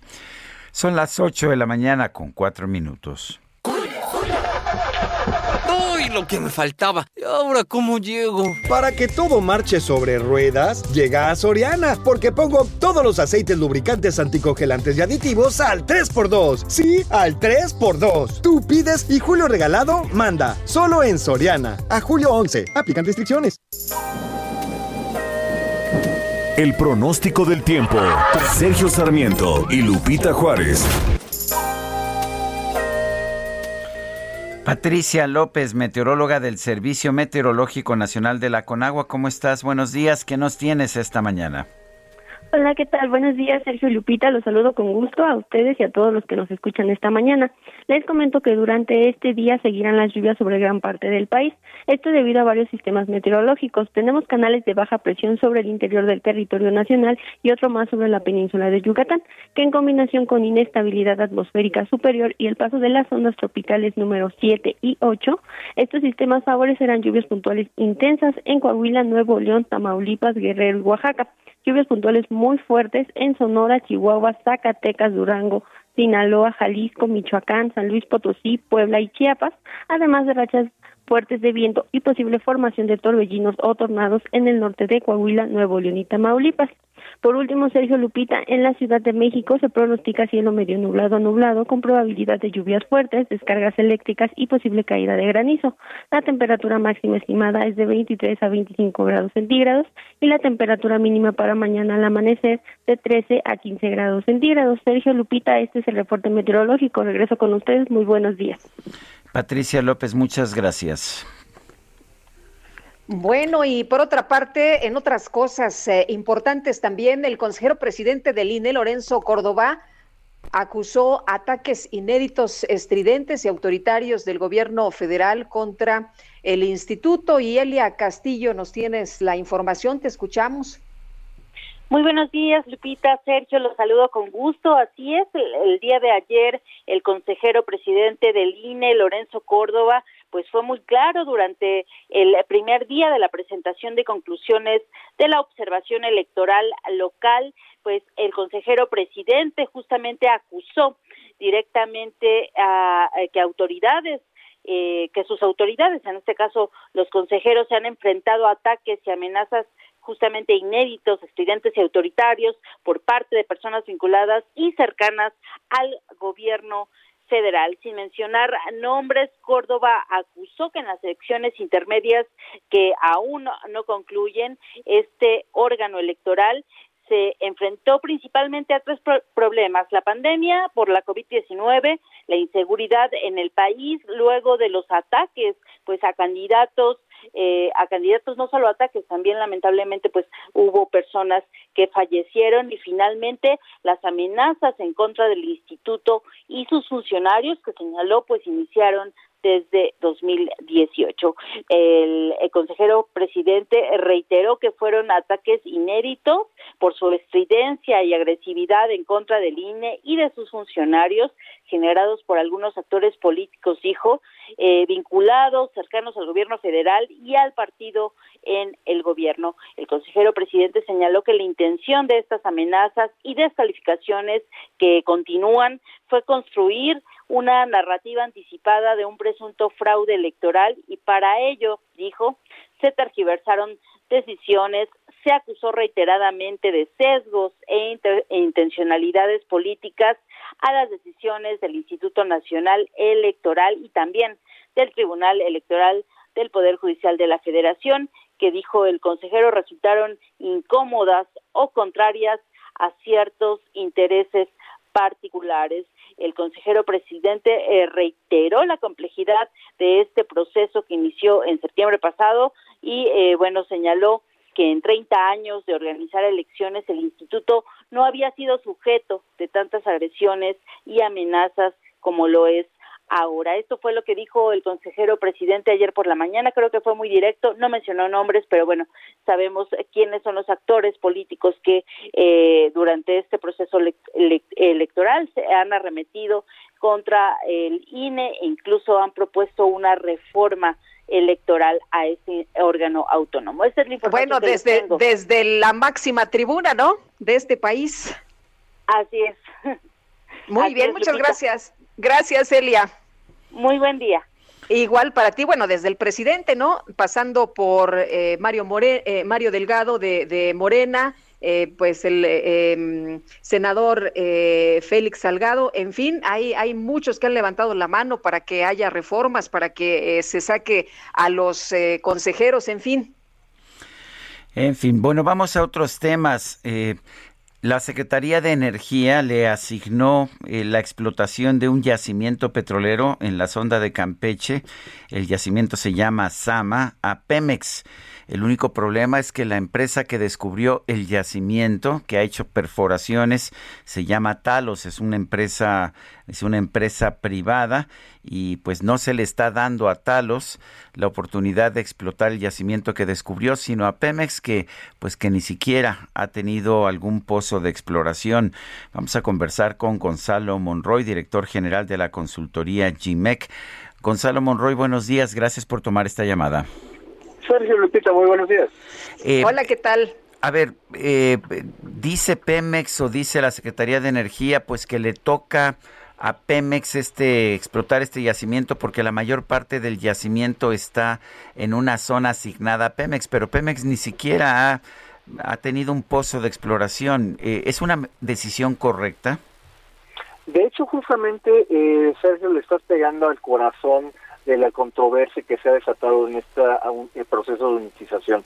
Y es que por el otro lado, Talos ya había presentado documentación bastante extensa, la perforación de incluso de tres pozos delimitadores, que demostrarían de que en realidad la mayor cantidad de hidrocarburo está en el área contractual de Talos y un, alrededor de un 40% en la zona de Pemex. E incluso, te puedo también adelantar, que el proceso justamente en este caso de diferencia no es el único criterio, se tiene que presentar también un plan de desarrollo prospectivo, cosa que Petróleos Mexicanos tampoco ha hecho. E incluso, en el caso yo creo que más flagrante de esta controversia, tiene que ver con que en este diferendo de quién tiene más o, o dónde hay más hidrocarburo, en cuál, pues, ya sea en la parte de Pemex o en la parte del consorcio de Talos, la Secretaría de Energía decidió ignorar estos argumentos y en un clarísimo conflicto de interés de la secretaria Rocío Nale, al ser la presidenta del Consejo de Administración de Pemex, no tomó en cuenta esos argumentos para favorecer a una parte. Eh, Gonzalo, eh, aquí una de las cosas que también llaman la atención es que luego de seis años, dice Sama a través de un comunicado de inversiones, eh, pues en, en Sama, eh, Talos en Sama y en la economía mexicana, así como la entrega de un plan de desarrollo de Sama que es creíble, alineado con los objetivos de México, Talos está muy decepcionada. Esto significa que lo que vamos a ver a continuación va a ser eh, el arbitraje, las controversias, porque estamos en este tratado de libre comercio. Fíjate, esa es una cosa que vale la pena no adelantarse. Hay que ver cuál es la estrategia legal de Talos probablemente meterán un recurso de reconsideración para que estas fallas en el proceso sean subsanadas. Y aquí déjeme ser extremadamente claro, nadie está diciendo que sea algo malo que Pemex sea el operador de toda esta parte. El problema es el proceso de la toma de decisiones para llegar a esa decisión. Déjame darte un ejemplo. En el oficio que está difundido y que ya, eh, de hecho, lo hice público ahí en mi cuenta de Twitter, precisamente la Secretaría de Energía, demostrando las capacidades financieras de petróleos mexicanos, dice de manera muy explícita de que cuenta con el respaldo de la Secretaría de Hacienda. y que obviamente presenta su presupuesto de inversión del año 2021. Por desgracia, también eso ocurre el mismo día cuando eh, Petróleos Mexicanos tiene esta gran fuga de hidrocarburos en la sonda de Campeche. Todos hemos visto las escenas tan que parecerían prácticamente películas de ciencia ficción y eh, obviamente no concuerda la parte de la realidad con lo que plantea Pemex. Déjame darte otro ejemplo, creo que es bastante puntual. Aproximadamente con el modelo que se daba de Talos, se iban a tener para el ingreso únicamente del Estado mexicano más de 13 mil millones de dólares. En cambio, Pemex no ha demostrado tener una mejor capacidad técnica ni tampoco operativa. Así que en ese sentido, hasta que no se resuelva todo esto, cualquiera que sea el operador, pues por desgracia no inicia la producción. Y si no hay producción, no hay ingresos y no hay regalías para el Estado mexicano. Parece una decisión ideológica porque además tengo entendido que si Talos eh, explota este yacimiento y extrae el yacimiento sin que Pemex aporte nada, el Estado mexicano se quedaría con el 70%, ¿no es así? Es, es bastante correcto, exactamente, Sergio. Y aquí déjame ser muy claro. Eh, los niveles incluso de participación que pueda tener la empresa mexicana Pemex o el consorcio de Talos eso se puede ir arreglando sobre el futuro y aún así habrá una tasa ponderada alrededor exactamente del 73%, de lo cual recibirá ingresos el Estado mexicano. Sin embargo, aquí tú lo apuntas muy bien, Sergio, parece ser que es un tema más de la operación de esta parte del rescate de la soberanía que ha hecho su discurso de esta administración y que Pemex no sea despojado de los recursos. Es parte exactamente de una narrativa de control que ha establecido muy bien esta administración. Eh, Gonzalo, eh, eh, daban a conocer esta información sobre las capacidades técnicas de ambas empresas para operar yacimientos. ¿Crees que, Pemex Exploración y Producción cumple con los requerimientos como lo está asegurando la Comisión Nacional de Hidrocarburos? Hecho, es, qué bueno que tocas ese tema, Lupita, por una razón específica. El estudio precisamente es un estudio comparativo que hace la Comisión Nacional de Hidrocarburos únicamente la parte que cita es que Pemex posee las capacidades para desarrollar este tipo de campos. En ninguna parte menciona, no hay una simple tablita que nos muestre que Pemex sería un mejor operador que Talos. Ese es un punto importante. E incluso si vamos más adelante, quitando justamente cosas de la naturaleza como es Cantarel o Kumalopsa, recientemente accidentado, pues nos damos cuenta que el récord, o en este caso el historial de Pemex en campos de estas, de estas características no es tampoco el mejor del mundo. Por desgracia, Pemex y también la Secretaría de Energía no lograron determinar o establecer fehacientemente, convincentemente, que sea una mejor decisión que lo desarrolle Pemex. ¿Qué tipo de consecuencias se pueden prever? Porque me da un poco la impresión de que el gobierno mexicano está cambiando las reglas eh, de forma retroactiva otra vez y el mensaje parece ser que pues que las reglas no se aplican en México cuando el gobierno no quiere. Eh, no, fíjate, en ese sentido, Sergio, yo te diré que no es ese, ese sentido. Tiene más que ver porque sí, aquí déjame ser extremadamente claro, las reglas están justamente en la ley de hidrocarburos y se han seguido al, literalmente al, pie de la letra.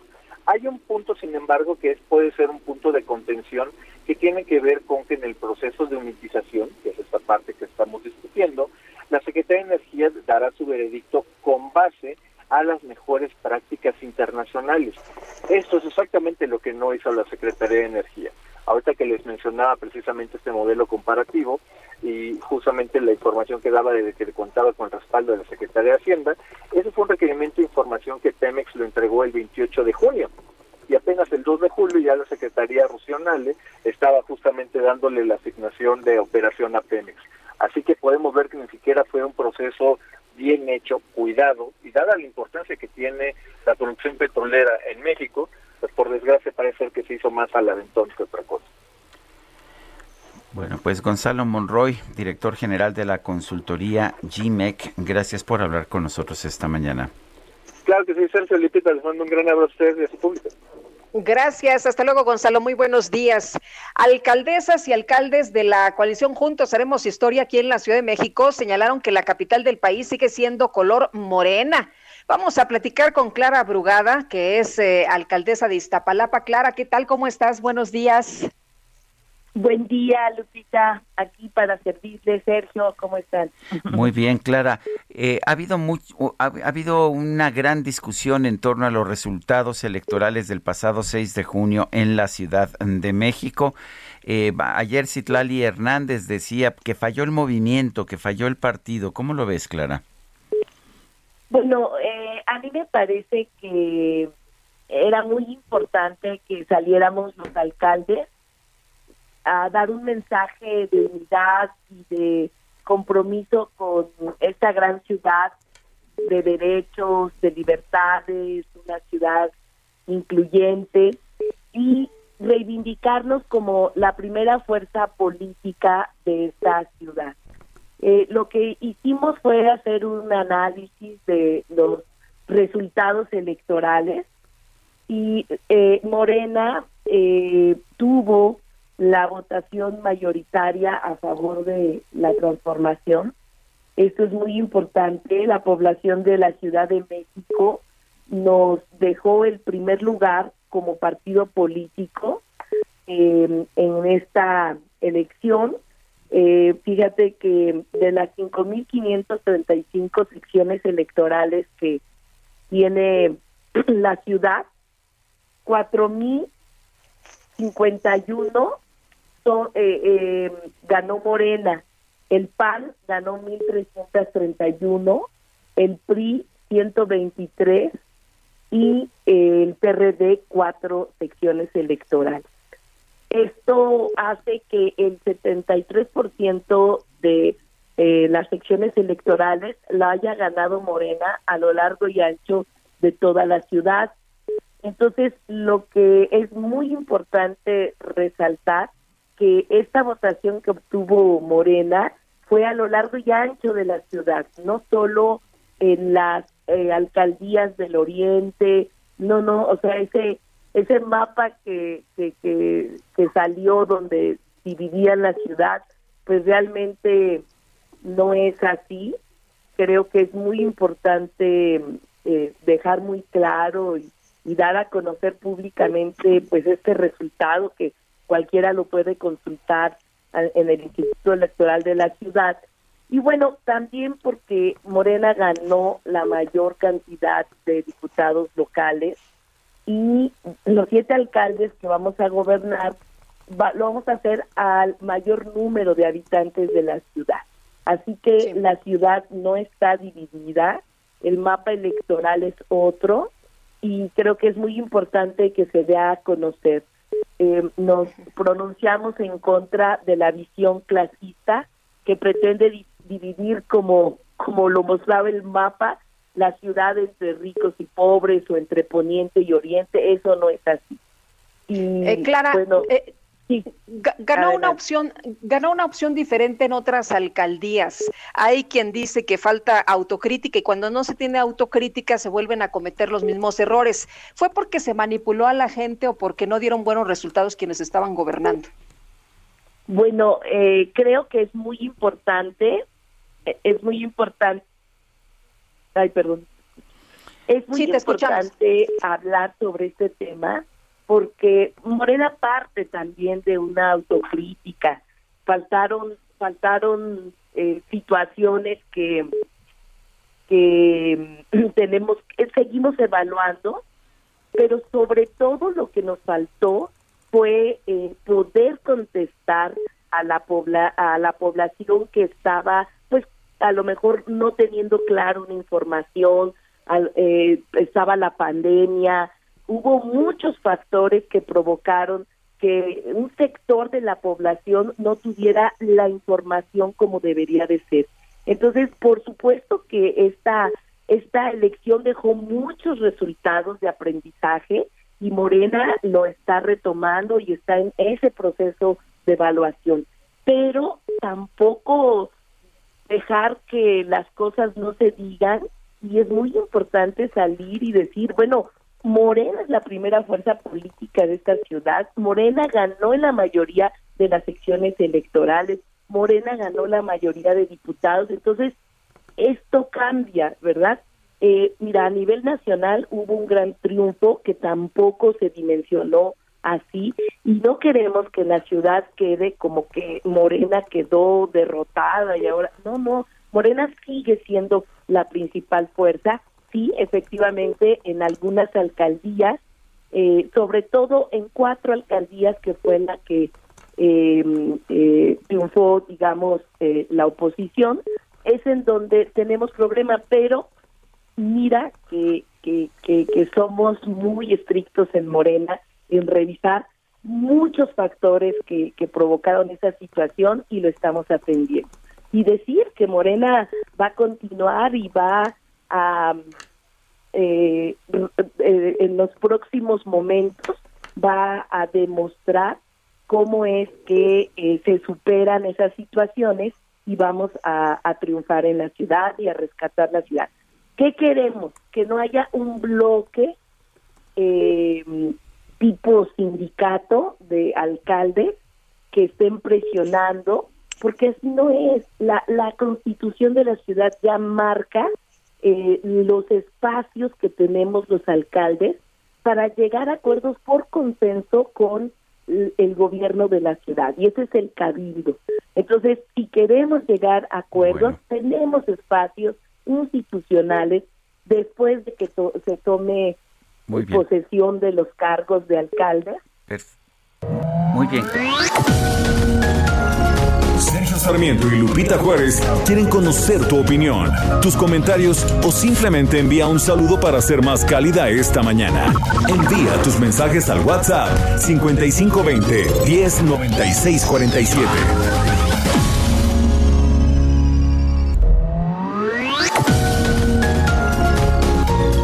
Continuamos con Sergio Sarmiento y Lupita Juárez por El Heraldo Radio. Jaque Mate con Sergio Sarmiento.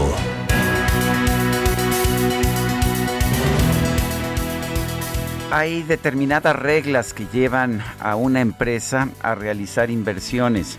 La empresa Talos, en asociación con otras empresas, ha invertido en aguas someras de nuestro país 350 millones de dólares.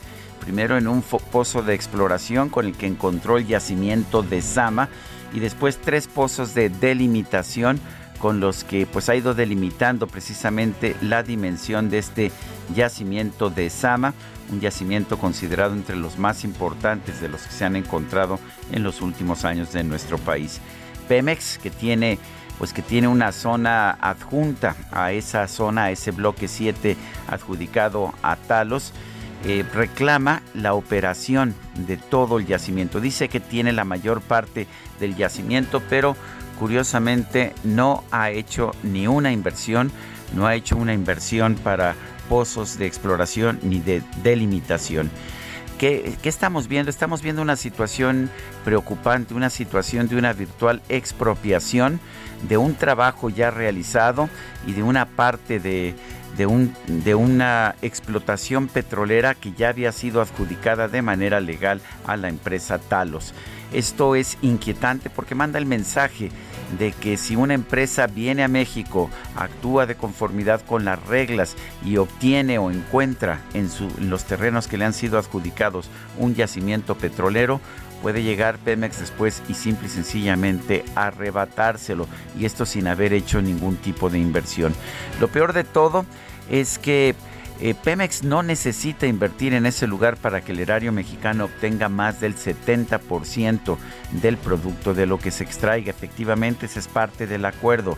Lo que obtenga Talos en su explotación petrolera, el 70% se lo tendrá que dar al erario mexicano.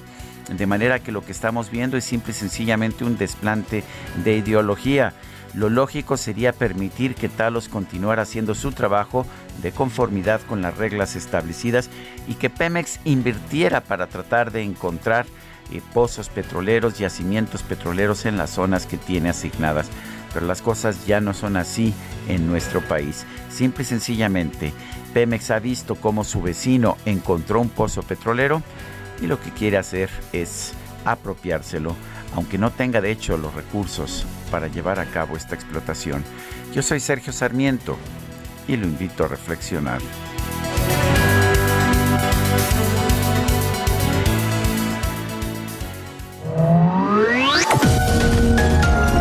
Para Sergio Sarmiento tu opinión es importante.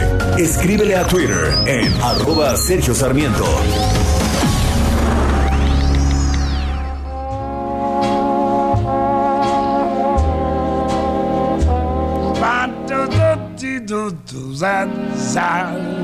Oh, when you smiling, when you smiling, the whole world smiles with you, baby, baby. Yes, when you laughing. Ba, ba, ba, when you laughing. Una de las características de la música de Louis Armstrong es su optimismo, su alegría. Esta canción que estamos escuchando es When You're Smiling, The Whole World Smiles With You. Cuando sonríes o cuando, cuando estás sonriendo, todo el mundo sonríe contigo.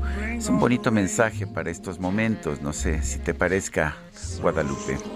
Ay, pues me gusta, me gusta esa idea, Sergio, de que el mundo entero sonría, sonría cuando alguien más sonríe. Y la verdad es que esta música, qué bonita, nos pone de buenas. De eso se trata precisamente y por eso estamos escuchando a Louis Armstrong. Se nos fue hace 50 años, pero medio siglo después lo seguimos escuchando y sigue siendo completamente actual. Son las 8 de la mañana con 35 minutos.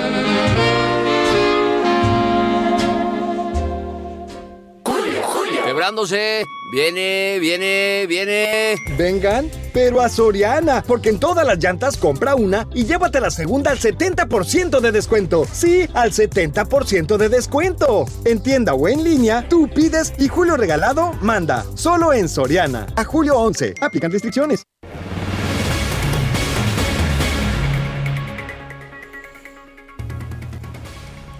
Bueno, la sección instructora de la Cámara de Diputados declaró procedentes los juicios de desafuero de los legisladores Benjamín Saúl Huerta, acusado de violación equiparada y abuso sexual contra un menor de edad, y Mauricio Toledo, imputado por enriquecimiento ilícito. Vamos a conversar con la diputada Claudia Pastor, y es integrante de la sección instructora de la Cámara de Diputados. Eh, diputada Pastor, ¿cómo está? Buenos días. Hola, ¿qué tal? Muy buenos días, Sergio. Muy buenos días, Lupita. Es un gusto estar de nuevo aquí con ustedes. Un saludo a todo el auditorio de del Heraldo Radio. Eh, Gracias, buenos días. Cuéntenos, ¿esta decisión eh, ya es definitiva? ¿Ya o tiene que someterse al Pleno? Eh, ahora que, que no hay una sesión de, de- del Pleno de la Cámara, ¿se tiene que esperar? ¿O qué viene ahora después de esta decisión de la sección instructora? Eh, gracias. Primero, primero me gustaría comentarles un poco cómo fue la decisión que por lo menos yo tomé en la sección instructora y, y comentarles que pues que hay violaciones procesales muy importantes nuevamente cometidas por la sección instructora y que guardan una relación por lo menos aparente de, de parcialidad por parte de el presidente de la sección instructora en relación con con el denunciado. Eh, por ejemplo, este asunto eh, quedó ya eh, contestado tanto en la denuncia por parte de la Fiscalía como en la respuesta que dio el denunciado desde el 7 de febrero. Sin embargo, el expediente se deja sin ninguna actuación un mes y medio y es hasta el 29 de marzo que se abre el periodo probatorio.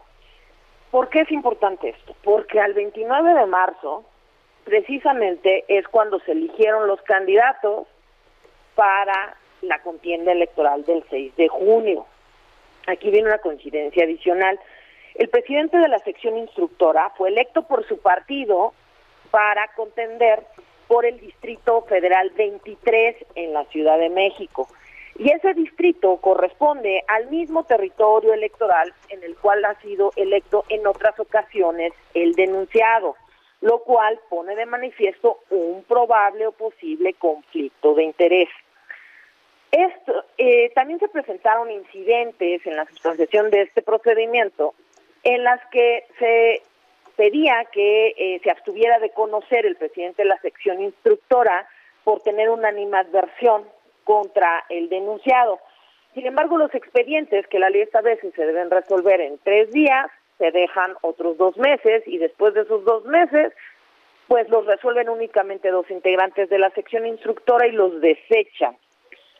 Eh, en el periodo probatorio se ofrecieron algunas este, testimoniales y periciales con el ánimo de probar los avalúos o los costos comerciales reales de algunos inmuebles que están involucrados en la denuncia de la Fiscalía. Esas pruebas se desechan sin que existan razones. Y finalmente, además de estas coincidencias de dejar el expediente quieto pero volverlo a activar conforme al proceso electoral, culminan pues cuando el presidente de la sección instructora circula un proyecto con una propuesta de quitar el foro constitucional un día antes de las elecciones, sin convocar a la sección instructora. Ahí se queda el expediente y no es hasta un mes y medio después, una vez de los resultados electorales, que se vuelve a convocar a resolver. Estas son coincidencias que ponen de manifiesto, pues, tal vez una vulneración al principio de imparcialidad que rige a la sección instructora y que, pues, deben de tenerse en cuenta para decidir. ¿Por qué menciono esto? Porque en mi voto yo traté de poner de manifiesto que estábamos en una situación difícil por una parte, teníamos un cúmulo muy importante de violaciones procesales que es indispensable cuidar cuando estamos hablando de procedimientos de esta índole, pero por otra parte también tengo en cuenta que las pruebas aportadas por la Fiscalía de Justicia de la Ciudad de México son robustas para, pues por lo menos poner delante de nosotros que existe un desequilibrio entre los ingresos que como servidor público por 10 años ininterrumpidos ha tenido el denunciado y el patrimonio que quedó acreditado con las investigaciones bancarias y de, bienes inmuebles. Entonces, que mi voto sería en abstención, porque pues habría que elegir entre dos males. ¿Hasta dónde podemos elegir que exista una conducta notoriamente parcial por parte de la sección instructora o si pese a esto, pues las pruebas aportadas por la Fiscalía eran suficientes. Estoy hablando del asunto de el diputado Mauricio Toledo. ¿Y por qué menciono esto? Porque eh, hay dos votos a favor, hay uno en contra y esta abstención. ¿Qué sigue? Que la mesa directiva determine que esa votación en realidad es un empate o no lo es y eso tiene relevancia porque de eso depende que pase al Pleno. También como lo mencionábamos, estamos en un periodo extraordinario. Lo que determine la mesa directiva será propuesto a la comisión permanente para ver si se avala el periodo extraordinario para que la Cámara de Diputados erija en jurado de procedencia. Así es que tenemos el asunto del diputado Huerta, donde no hay duda, fue eh, por unanimidad la decisión de que efectivamente se resuelva. Y en este asunto del diputado Toledo, pues están estas, estas circunstancias que pongo ante ustedes, aunada a una más de que estamos a dos meses de que culmine la 64 legislatura y el diputado este denunciado fue reelecto y ganó eh, para integrar la siguiente legislatura de ahí que pues el haber esperado 158 días cuando la ley establece 60 para resolver este asunto, pues también deje en una situación difícil a, a, los resultados de este procedimiento porque pues no saben los alcances. Si solamente sería, en caso de que así lo determine el Pleno, perder el fuero por lo que queda de la 64, o bien si también abarca el 65 ¿no? de la legislatura. Eso es el contexto en el que estamos. Pues bueno, eh, tomamos en cuenta ese, ese contexto y estaremos al pendiente. Gracias por hablar con nosotros, Claudia. No, hombre, pues al contrario, muchísimas gracias por permitirme dar esas explicaciones al, auditorio de ustedes. Gracias. Gracias, buenos días. Claudia, Claudia Pastor es integrante de la sección instructora de la Cámara de Diputados, es diputada por el PRI. Bueno, pues vamos a ver cómo se resuelven estos temas. Y la Fiscalía General de Justicia de la Ciudad de México celebró la decisión de la sección instructora en la Cámara de Diputados que aprobó finalmente el desafuero en contra de Benjamín Saúl Huerta y de Mauricio Toledo, aunque ya escuchamos pues la posición de Claudia Pastor, ¿no? De abstención. Y Jorge Almaquio, cuéntanos, buenos días. ¿Qué tal, Lupita, Sergio, amigos? Así es. Y bueno, la Fiscalía señala que estará atenta a la realización del periodo extraordinario que solicitará la propia sección instructora para llevar a cabo la discusión del dictamen de desafuero de ambos ambos eh, diputados en el Pleno de San Lázaro. La Fiscalía General de Justicia realizó la solicitud de procedencia en ambos casos a efecto de proceder penalmente en contra de dichos legisladores debido a que cuenta cuenta con elementos suficientes que comprueban que incurrieron en delitos. La dependencia que encabeza Ernestina Godoy señala que en el caso de Mauricio Toledo, el representante social de la Fiscalía de Investigación de Delitos cometidos por servidores públicos le imputa su probable participación en la comisión del delito de enriquecimiento ilícito.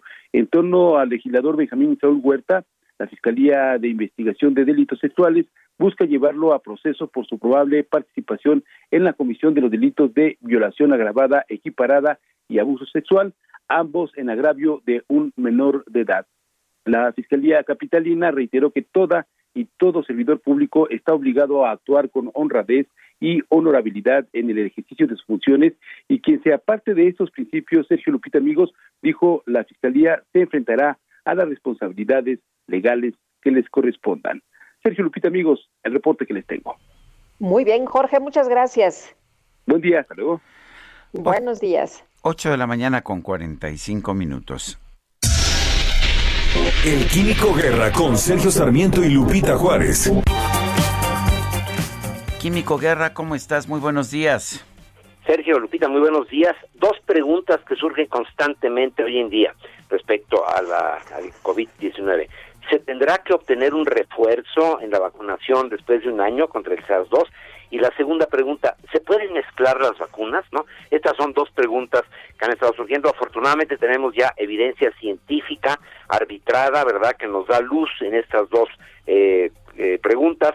Efectivamente es altamente probable que tengamos que obtener un refuerzo después de un año, pero esto una vez terminadas eh, digamos, eh, todas las secuencias a nivel global de las dos eh, dosis de vacunas se necesitan, en algunos casos una.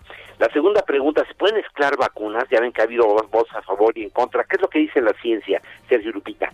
Mezclar AstraZeneca y Pfizer desencadena una respuesta inmune similar e inclusive más fuerte que dos dosis de cada una. O sea, dos dosis de Pfizer o dos dosis de AstraZeneca tienen una respuesta menor, fíjense, que una mezcla de AstraZeneca con Pfizer. El doctor Leif Erik Zanda del Hospital eh, Universitario Charité en Berlín, es el hospital más grande, más importante en Berlín, eh, lo afirma en esta forma. La mezcla de vacunas tuvo lugar en parte por la preocupación desatada en marzo sobre la seguridad de AstraZeneca. ¿Se acuerdan ustedes, no? De que se detuvo AstraZeneca en Europa, etcétera, debido a pocos casos aislados de trombosis con, con trombocitopenia. Varios países europeos decidieron suspender temporalmente su aplicación, dejando a decenas de miles de personas vacunadas parcialmente, a menos que decidieran ponerse la segunda dosis de otra marca.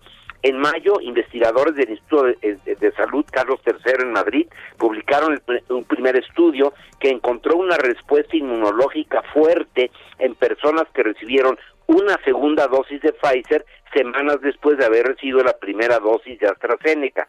Los investigadores encontraron en las pruebas de laboratorio que aquellas personas que recibieron la combinación produjeron 37 veces más anticuerpos neutralizantes del SARS-CoV-2 y cuatro veces más células T que las personas que se quedaron solo con una dosis de la vacuna. Para fines de junio ya emergieron varios resultados demostrando efectos similares. El doctor Sander, por ejemplo, eh, y sus colegas eh, analizaron 340 eh, trabajadores de la salud que habían recibido ya sea dos dosis de Pfizer y una vacuna inicial de Oxford seguida por una dosis de Pfizer. En ambos regímenes se desarrolló una respuesta inmune que incluyó a los anticuerpos y a las células T. Un tercer estudio por investigadores de la Universidad de Saarland en Homburg, eh, Alemania, encontró que el régimen mezclado de estas dos bacterias fue mejor en eh, desarrollar eh, respuestas inmunes que dos vacunas de AstraZeneca o dos de, de Pfizer. Entonces, es importante ser Estos, estos trabajos científicos los estoy subiendo a mi página de Facebook, que es Luis Manuel Guerra, porque es importante ver el respaldo científico que se tiene de estas dos afirmaciones, Sergio Lupita. Sí vamos a necesitar un refuerzo probablemente después de un año y sí se pueden mezclar vacunas por lo pronto de Pfizer y de AstraZeneca, y obteniendo inclusive respuestas inmunes mayores, Sergio Lupita. Químico Guerra, como siempre, gracias.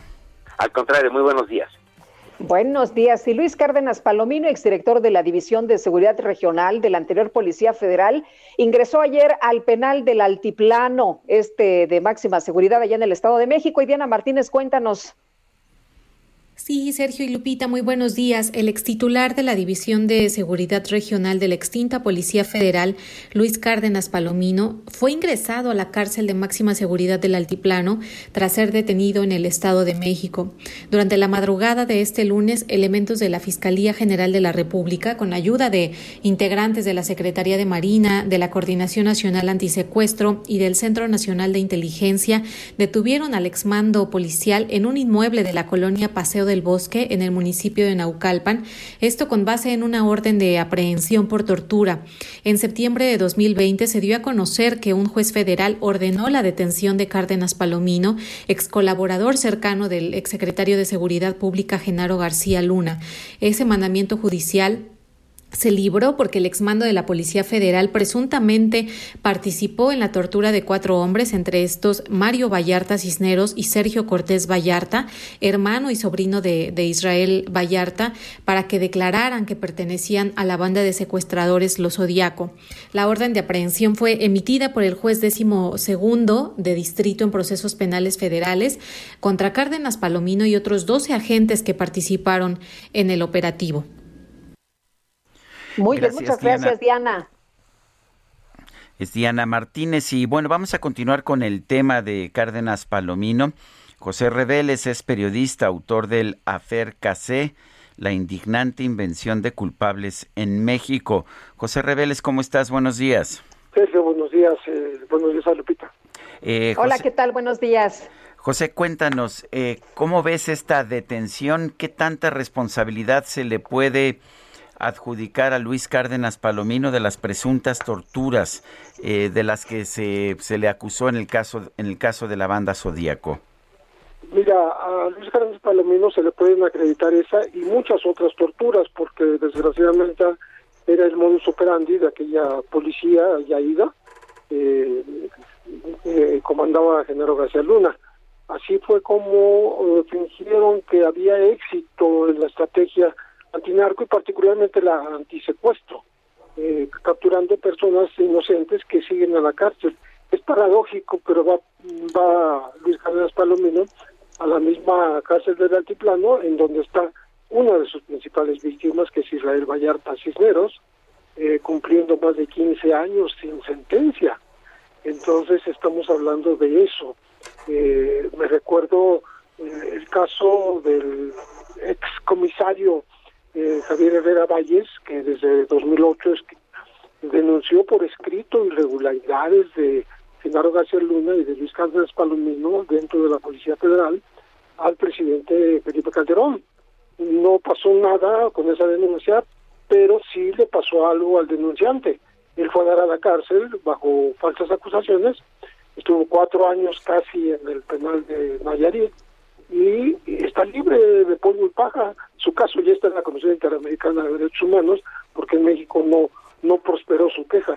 Entonces estamos hablando de muchos casos, estoy diciendo de memoria, eh, en los cuales estaría involucrado Cárdenas Palomino. No sé si jurídicamente ya estando detenido le puedan agregar los otros por los cuales no fue detenido en esta ocasión, que sí está relacionado con los Vallarta porque fue tortura a Mario, el último de los seis Vallartas que fueron a, dar a la cárcel. Eh, José, se ha mencionado mucho sobre la extradición a Estados Unidos de Cárdenas Palomino por asuntos relacionados con narcotráfico. ¿Tú lo crees viable? Yo creo que sí, absolutamente sí, porque eh, tendría que encontrar el gobierno mexicano un, digamos, un camino correcto que no que no este, viole las leyes internacionales y nacionales porque tiene acusaciones allá muy graves. Aquí son muy graves las de tortura, ¿no? Y, bueno, muchas otras más. Pero las de allá en Estados Unidos es haber participado junto con García Luna y junto con Ramón García Pequeño en este trasiego internacional de drogas, de las cuales está acusado y está siendo procesado en Estados Unidos Genaro García Luna. Estamos hablando de tráfico internacional de todo tipo de sustancias ilícitas. Entonces es un caso muy fuerte que incluye incluso que incluye un homicidio hasta donde yo recuerdo el prontuario que hay ahí en la corte de Nueva York este, y pues también es muy grave solamente que hay una diferencia en Estados Unidos tú puedes negociar tu reducción de pena o tu libertad a partir de convertirte en testigo protegido. En México no es tan así. Aquí puede haber un criterio de oportunidad, pero hasta ahorita no se ha hablado de eso. José Reveles, gracias por hablar con nosotros. Muchísimo gusto. Son las 8 de la mañana con 54 minutos. Regresamos. you smiling the whole smiles with you, baby. Yes, when you laughing. Sergio Sarmiento y Lupita Juárez quieren conocer tu opinión, tus comentarios o simplemente envía un saludo para ser más cálida esta mañana. Envía tus mensajes al WhatsApp 5520 109647.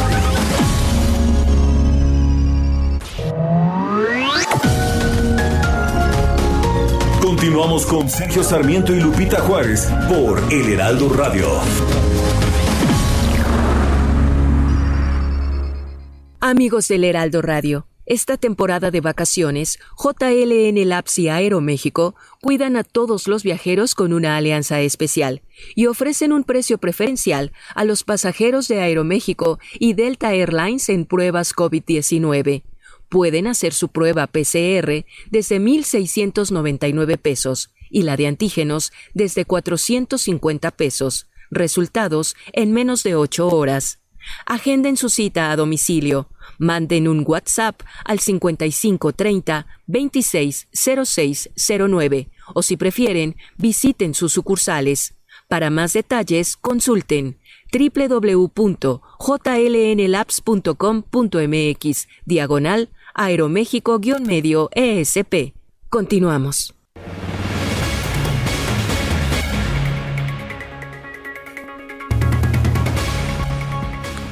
En su conferencia de prensa de esta mañana, el presidente López Obrador mandó un mensaje a la población de Aguililla.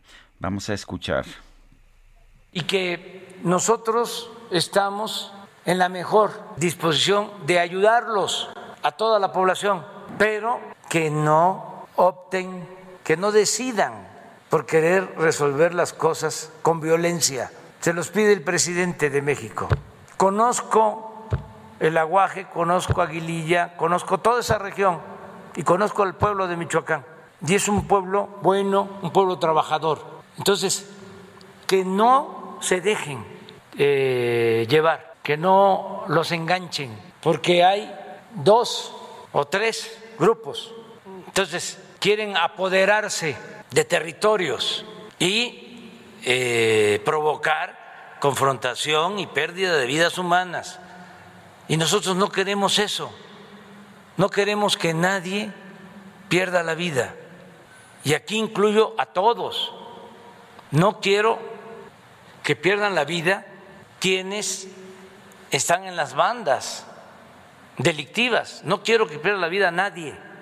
No estoy de acuerdo con la violenta. Soy pacifista. Y aunque se burlen, porque tengo una razón de fondo, aunque se burlen, voy a seguir diciendo abrazos, no balazos. Son las palabras del presidente de la República esta mañana. Bueno, y hablando de este tema, vamos a platicar Vamos a platicar con el padre Salvador Sánchez, encargado de los medios de comunicación de la Arquidiócesis de Apatzingán, allá en Michoacán. Debido a la situación de violencia en Aguililla, los habitantes sostuvieron una reunión con autoridades estatales y federales. Padre Salvador Sánchez, ¿qué nos puede decir de esa reunión? Hola, muy buenos días. Sí, mira, la reunión fue el día de ayer, inició eso de las cuatro de la tarde y terminó a eso de las ocho y media de la noche. La verdad fue una reunión intensa. Vale mencionar que un poquito de caos y desorganización al inicio, y yo creo que por la falta también de, de saber llevar este tipo de reuniones, de diálogos con la autoridad, en la cual estuvo presente tanto del nivel este estatal y federal, del, del, de la federación vino Lorenzo Gómez y Arturo Medina, y del estatal vino Gustavo Arias, su secretario, y también tuvimos un representante de los derechos humanos, Enrique Irazoque, que vinieron aquí, estuvieron, entablaron un diálogo, estuvo el sacerdote también este de aquí de Aguililla y con algunos de los gremios este representantes aquí de Aguililla para manifestar sus puntos de vista. También estuvo este Montealegre, el coronel de aquí de esa zona militar. ¿Qué se vivió en ese, en esas cuatro horas y media? La verdad fue muy intenso este, pero creo que se tuvieron buenos resultados. Me refiero intenso porque hizo falta llevar una reunión a lo mejor más detallada. Se manifestaron los puntos este, que de la carretera la queremos libre o se quiere libre tránsito, este, que haya paz, que haya paz, pero también se, se solicitó a los mismos habitantes de Aguililla que el día de hoy ya se les restableciera el servicio del agua potable allí al cuartel militar que está en Aguililla porque los tenían sin sin agua. Que también fuera ya este no existiera la represión con violencia para los soldados que están en este cuartel militar para para llevar las cosas de manera pacífica. Se escuchó el día de hoy este el coronel Montealegre este dijo que que hoy a eso de las 10 de la mañana iba a dar a lo mejor una respuesta para el pliego petitorio ¿ah? que, se vive aquí. Pero cabe mencionar algo que a mí me causa mucha gracia, este, y lo voy a decir abiertamente. Se manifestó ahí que, que los soldados, el ejército, patrullaran la carretera, ¿no? Patrullaran, porque la verdad, en cuanto no hay presencia este, de gobierno, inmediatamente el crimen organizado hace de las suyas. Inmediatamente. O sea, solamente basta que se retiren un kilómetro o dos y el crimen organizado hace de las suyas, de la carretera nuevamente, hacer disturbios, a taparla, a bloquearla, etcétera. Pero se le pedía al ejército que que monitoreara pues este la carretera que conduce de Apatzingán a Aguililla, pero manifestaban que pues por la noche no se podía porque era peligroso. Entonces, no, pues, a mí ¿Quién, sale, quién sale, padre, a, esas horas si es peligroso? Eh, padre Salvador. Imagínate, decir que es peligroso para el ejército andar transitando de noche, o sea, eso es lo que me causa gracia. O sea, quiere decir que quiere decir que entonces un grupo un grupo es más poderoso, tiene mejor armamento que el mismo ejército. O sea, para tenerle miedo a alguien se ocupa entonces que el otro esté mejor que yo. Eso es lo pues que claro. Padre, el pues, presidente sigue diciendo que su filosofía es de abrazos y no balazos. Lo acaba de decir hace unos minutos refiriéndose a Aguililla. Dice que conoce perfectamente la zona, dice que va a ayudarlos, pero que no quiere que se decidan las cosas con violencia. ¿Qué opina usted de esto que acaba de decir el presidente, esta nueva esta frase que ha eh, pues eh, eh, señalado de nueva cuenta, abrazos no balazos? Mira, la, frase es muy buena, la frase es muy buena y cabe mencionar pues que ciertamente eh, Aguililla, los habitantes de Aguililla son buenas personas, yo soy originario de allí, pero se han levantado no en armas, el pueblo no se ha levantado en armas, ha utilizado piedras, ha utilizado este cohetes como en algunas fotos se divulgaron para hacer represalia al cuartel militar, es cierto, Es cierto, yo creo que fue, fue de esos momentos en el que ser, el ser humano llega al límite de ver la ineptitud de quienes nos gobiernan. Porque si desde un momento, desde un momento se hubiera aplicado la ley, se hubiera vivido la autoridad, yo creo que el pueblo de Aguililla jamás hubiera llegado a esto. Pero cuando ya llevas meses, meses ahorcando un pueblo, una sociedad, yo no no veo, no apoyo la violencia por ningún motivo, no apoyo nunca, nunca la manifestación violenta en absolutamente nada, pero imagínate tú si no llega la, la población a un hartazgo, o sea, decir basta, o sea, si no nos hacen caso, vamos a manifestarnos de esta manera para que nos hagan caso. También han muchos periódicos y creo que parte del gobierno también ha dicho este que detrás de las manifestaciones que se han vivido de, los pobladores de Aguililla están algunos crímenes, es, perdón, algunas algunas personas del crimen organizado. Mira, yo te sé decir, soy originario de ahí, te sé decir que no, te sé decir que no. Si existen estas células, claro está, y eso es sabido por todos, en todos los pueblos de Michoacán, yo creo que existen esas células del crimen organizado. Yo, yo sé que sí. Y no podemos culpar este, de estas manifestaciones al crimen organizado. No, los pobladores están hartos de la ineptitud, están hartos de que no se aplique la ley y no se viva por ningún motivo. Ese es el límite. El ser humano llegó a su límite allí. Ayer hubo diálogo, pero al inicio solamente se llevó en discusiones de parte de los pobladores de Aguililla en explotar, en decir todo lo que querían. Por eso, porque ya estaban hartos, hartos de ello. Pues yo quiero agradecerle, Padre Salvador Sánchez, el haber conversado con nosotros esta mañana. No, de nada, estamos para servirles. Gracias, Padre, buenos días. Son las nueve de la mañana con nueve minutos. ¡Uy, lo que me faltaba! ¿Y ahora cómo llego? Para que todo marche sobre ruedas, llega a Soriana, porque pongo todos los aceites lubricantes anticongelantes y aditivos al 3x2. Sí, al 3x2. Tú pides y Julio Regalado manda. Solo en Soriana. A julio 11. Aplican restricciones.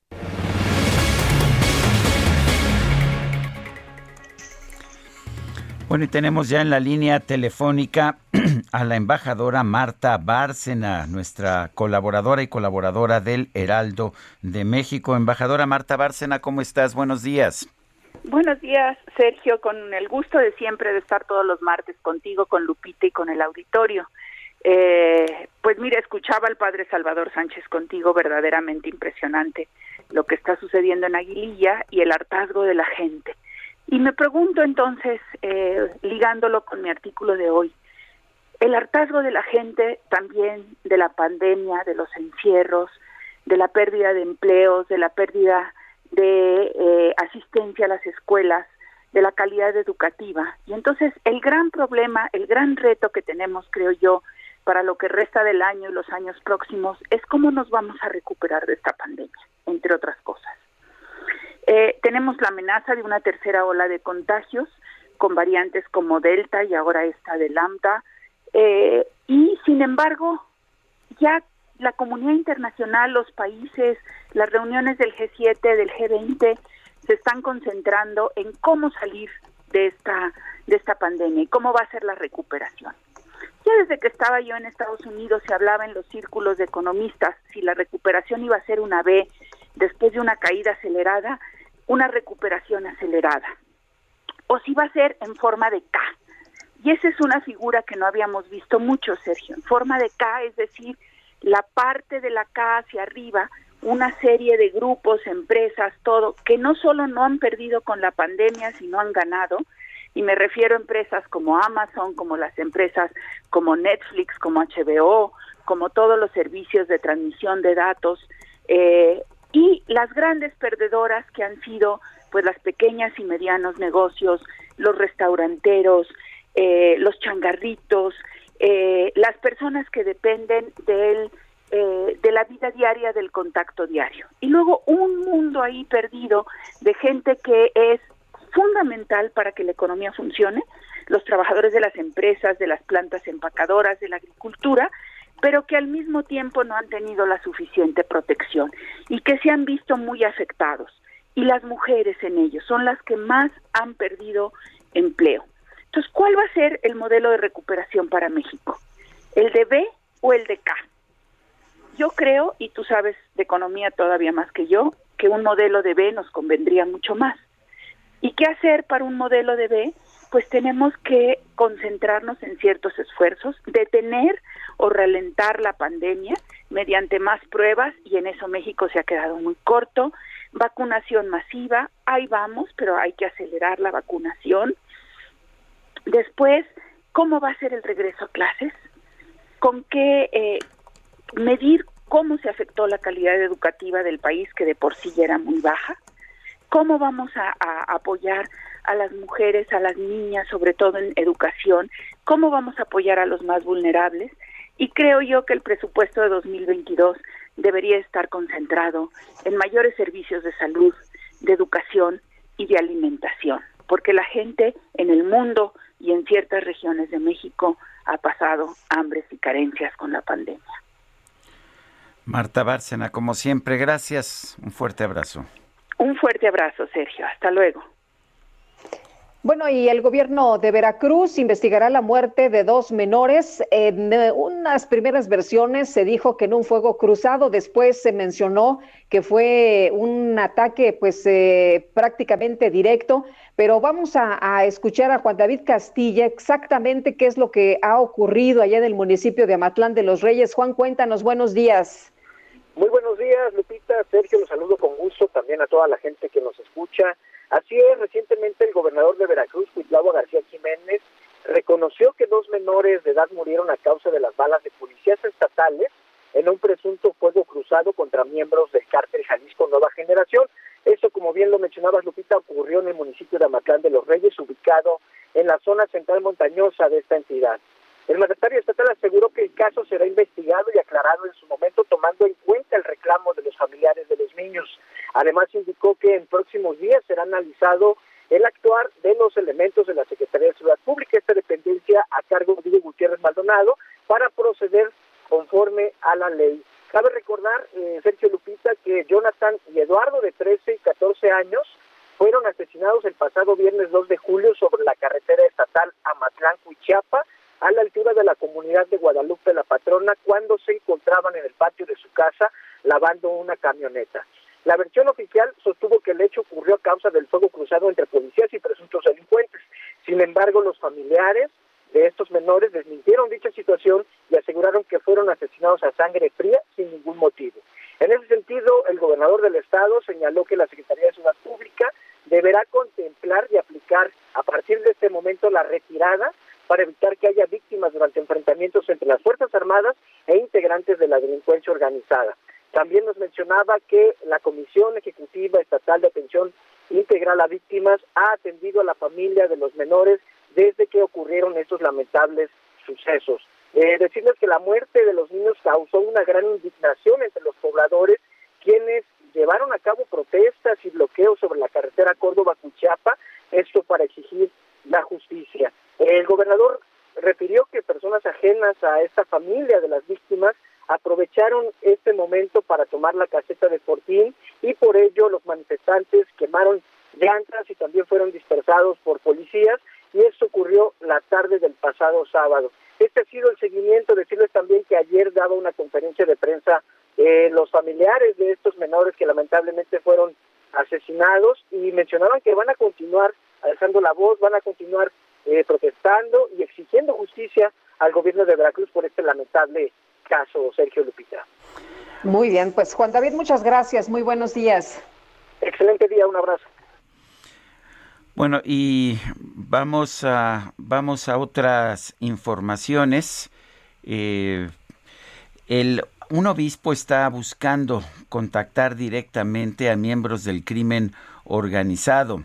Eh, se trata del obispo Salvador Rangel Mendoza. Dice que la falta de acción de las autoridades allá en Guerrero para localizar a cuatro personas secuestradas por una organización criminal pues está resultando en que estos ah, simplemente no aparezcan. Por lo tanto, dice el obispo, el obispo Salvador Rangel Mendoza de Chilpancingo, que está buscando conversar con la organización criminal a petición de los familiares de las cuatro víctimas.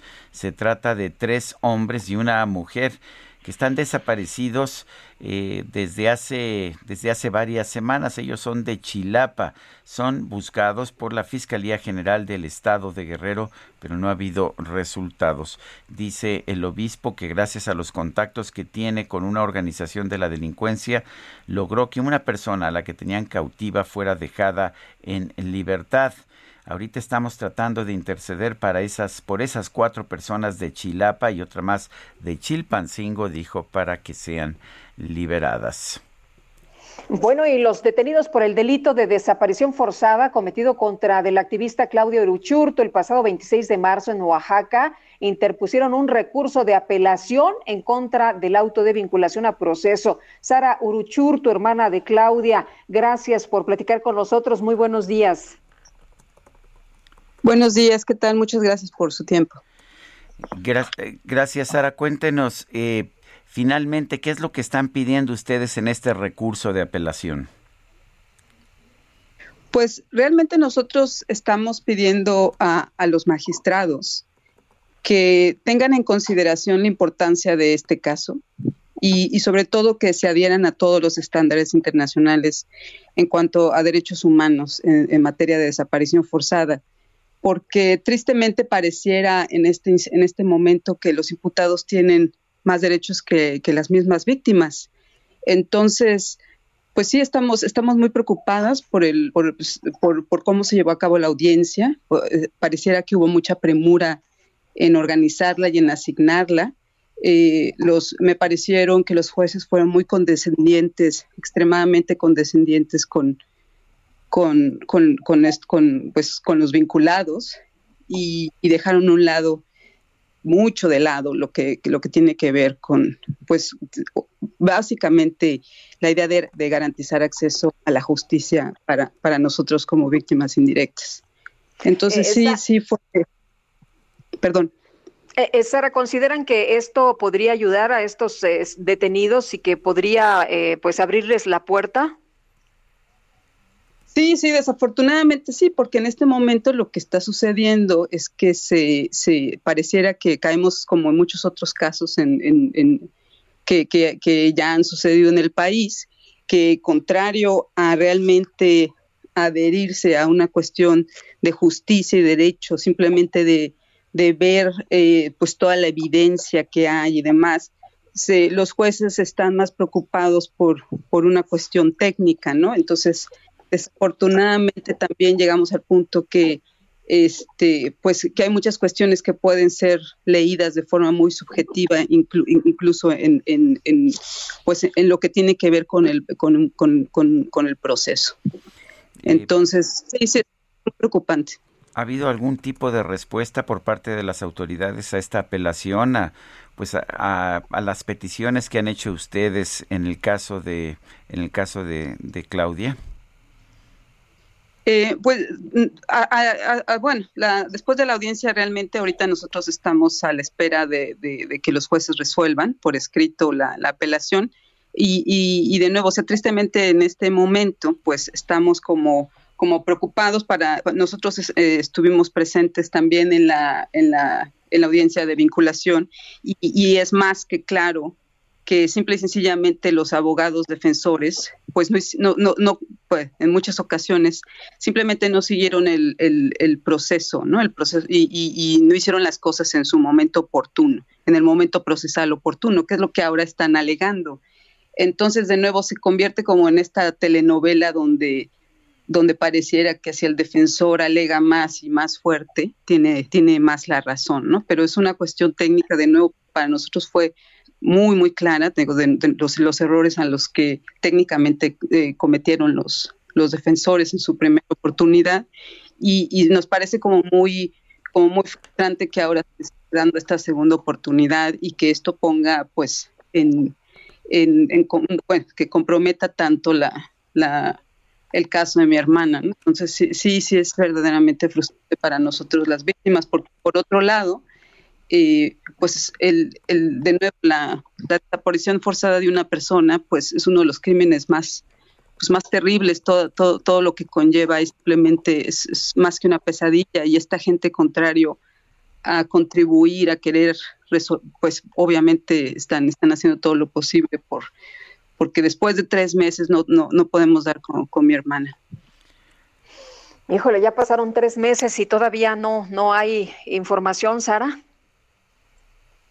Eh, desafortunadamente no, y de nuevo esto tiene mucho que ver, pues, con, con, la forma en la que en la que este grupo se organizó, en la, en la cadena de jerarquía y de poder que esta señora expresidenta eh, tenía en su poder y en sus, en, sus manos y que, que de nuevo y que está más que, que hay, hay, hay, evidencia, ¿no? Eh, está, está, es parte de la, de la carpeta de investigación, todo este, pues, la quisencia, digamos, ¿no? Y, de nuevo volvemos al punto de que de que es un es, pues es una cadena de poder en el que ella está a la cabeza ella sabe perfectamente porque fue quien ordena y quien incluso pues eh, que, que, que, que, desapareciera mi hermana y, y, de nuevo estamos a tres, tres meses ya y, y, y, seguimos sin poder dar con ella. Estamos hablando de un contexto pues, geográfico, político y social bien complejo en Oaxaca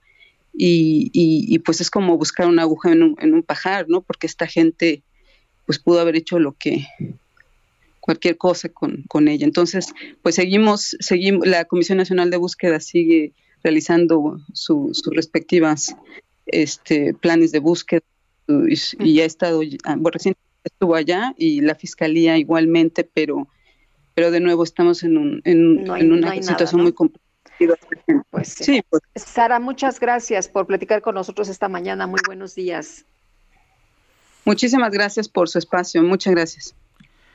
Bueno, son son las 9 de la mañana con 24 minutos. Vamos a hacer una pausa en este momento. Guadalupe Juárez y Sergio Sarmiento estamos en el Heraldo Radio.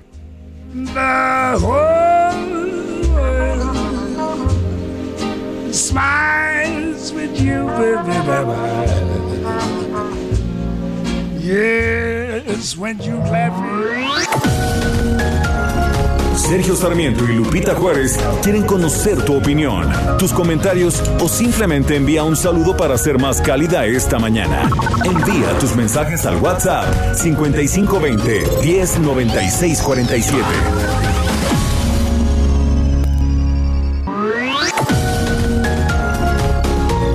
Continuamos con Sergio Sarmiento y Lupita Juárez por El Heraldo Radio.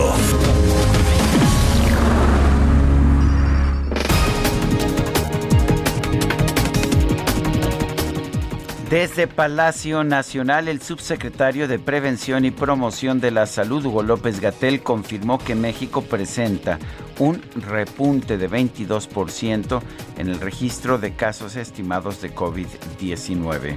Tenemos este repunte de 22% en los casos estimados. Aun cuando existen estas terceras oleadas, estos repuntes, estamos teniendo casos, pero la hospitalización y las defunciones no crecen a la misma velocidad. Crecen de una manera mucho más controlada en la medida en que la vacuna ha hecho su efecto. Precisamente porque las vacunas disponibles tienen ese como su efecto principal, el reducir la probabilidad de que una persona, aun cuando pudiera ser infectada por el virus SARS-CoV-2, la probabilidad de que presente enfermedad y enfermedad grave.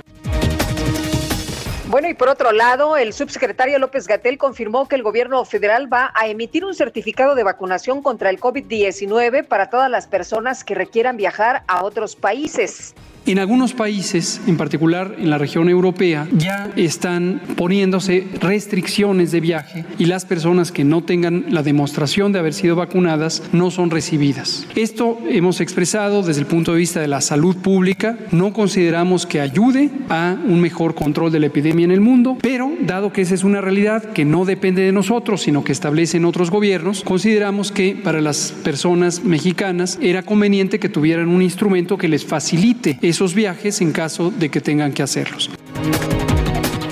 gobierno de Bolivia anunció la cancelación de un contrato de compra de vacunas contra el COVID-19 de AstraZeneca por el incumplimiento del instituto, eh, el instituto Serum de la India en la entrega de las dosis.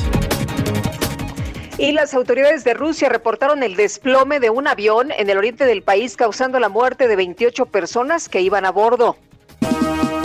Tú no has comido oh, si tú no has comido oh, tienes que comer, tienes que comer junto.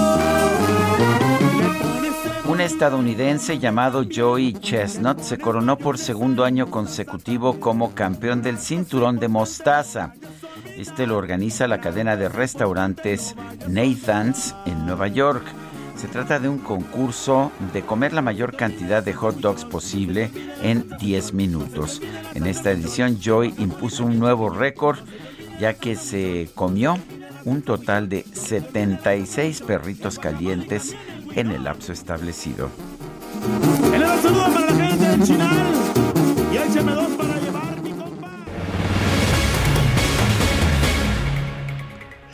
Seguimos con la información y un grupo armado ingresó a la clínica 76 del Instituto Mexicano del Seguro Social allá en Uruapan, Michoacán, donde pues se robaron medicamentos con un valor estimado de 4 millones de pesos. El presidente hoy ha mencionado de nueva cuenta que abrazos y no balazos. Y Charbel Lucio, cuéntanos. ¿Qué tal, Sergio Lupita? Buenos días. Así es, el día de ayer, aproximadamente a las 5 de la mañana, un comando irrumpió en esta clínica que se ubica a unos metros del acceso a la autopista siglo XXI en el municipio de Uruapan. Estos delincuentes amagaron al guardia de seguridad, eh, de seguridad privada, lo sometieron, lo amarraron para después dirigirse al área de farmacia donde se apoderaron de todo el medicamento en existencia. Una hora después, derechohabientes eh, que comenzaron a llegar para eh, pues acudir a estos servicios médicos encontraron al guardia sometido y dieron aviso de lo ocurrido a las corporaciones de seguridad eh, fuentes del Instituto Mexicano del Seguro Social en esta región señalaron que en la farmacia había eh, vacunas y medicamento diverso para dar atención a los miles de derechohabientes que diariamente acuden a este lugar para atender sus enfermedades. Y bueno, también estimaron que el costo de los medicamentos robados superan los cuatro millones de pesos y debido a que estos ladrones vaciaron completamente la farmacia, pues eh, los usuarios ahora tendrán que adquirir medicinas en en el Hospital IMSS de la zona 08 o eh, pues comprarlos en establecimientos privados. Lamentablemente pues es eh, la población la que resulta más afectada por esta eh, por este hecho violento. Ese es el reporte. Como siempre, Charbel, la población es la que resulta la más afectada. Muchas gracias por tu reporte. Muy buenos días. Seguiremos pendientes. Hasta luego. Son las nueve con treinta y cinco minutos.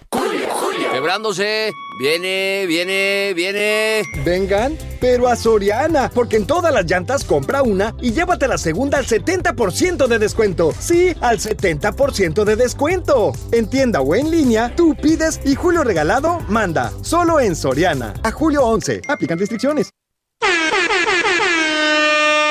A partir de este momento, vas a vivir una experiencia interminable.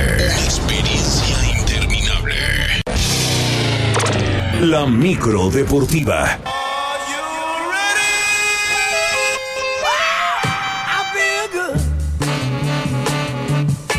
that I wouldn't.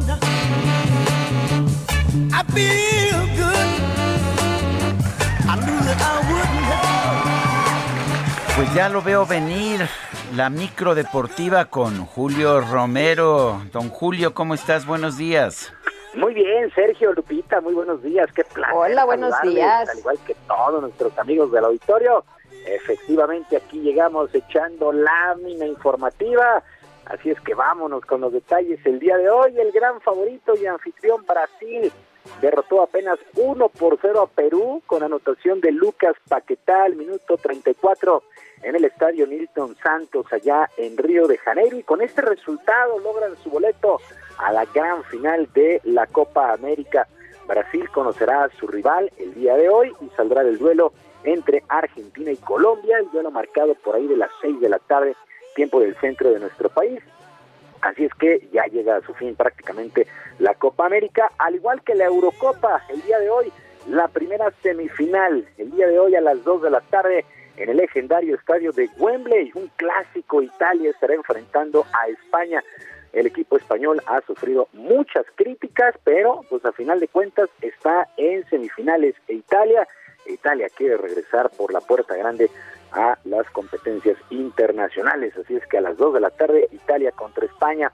Mientras tanto, a través de sus redes sociales, el equipo español del Getafe le dio la bienvenida a su nuevo jugador, al joven José Juan Macías, al JJ Macías, que deja las Chivas Rayadas del Guadalajara para cumplir su sueño de militar allá en Europa con apenas 21 años.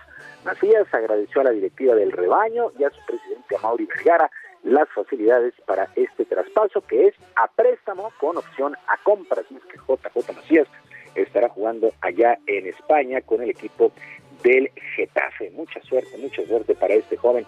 Y el técnico campeón del fútbol mexicano, Juan Reynoso, se mantendrá como director técnico del Cruz Azul por dos años más luego de que se diera a conocer la renovación del contrato. Hay que recordar que Reynoso, que llegó pues prácticamente como segunda opción la temporada pasada, le dio a la institución la novena estrella, luego de vencer en la pasada final al Santos Laguna y después de muchísimos años Cruz Azul fue campeón bajo las órdenes de Juan Reynoso, este peruano, símbolo, símbolo, sin lugar a dudas, de Cruz Azul. En otras cosas, encabezada por el presidente Andrés Manuel López Obrador, por Ana Guevara, directora general de la CONADE, y Carlos Padilla, titular del COM, se llevó a cabo la ceremonia de abanderamiento de la delegación mexicana que estará en los Juegos Olímpicos de Tokio. Las instalaciones del Centro Nacional de Alto Rendimiento aquí en la capital sirvieron de marco para este acto. La gimnasta rítmica Ruth Castillo fue la responsable de hablar a nombre de todos los deportistas calificados.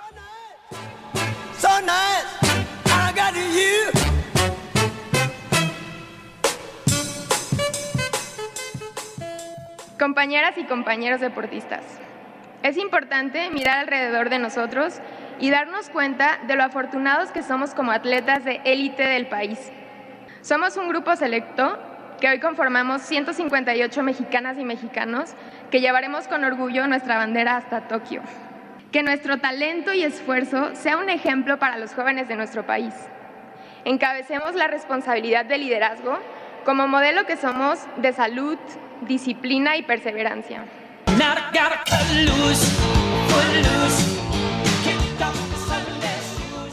Ruth Castillo, que se ha convertido en la primera gimnasta en gimnasia rítmica en calificar a unos Juegos Olímpicos. Pues mucha suerte.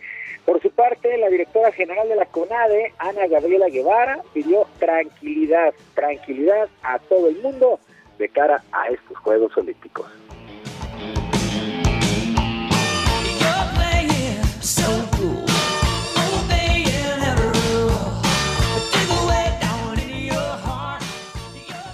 El equipo en Tokio yo estoy segura que va a dar mucho de qué hablar. Hoy no tengo temor, presidente, para decir que nos va a ir muy bien. No nos va a ir bien, nos va a ir muy bien. El equipo está preparado. En el último semestre logramos calificar el 47% del equipo que va a, la justa veraniega.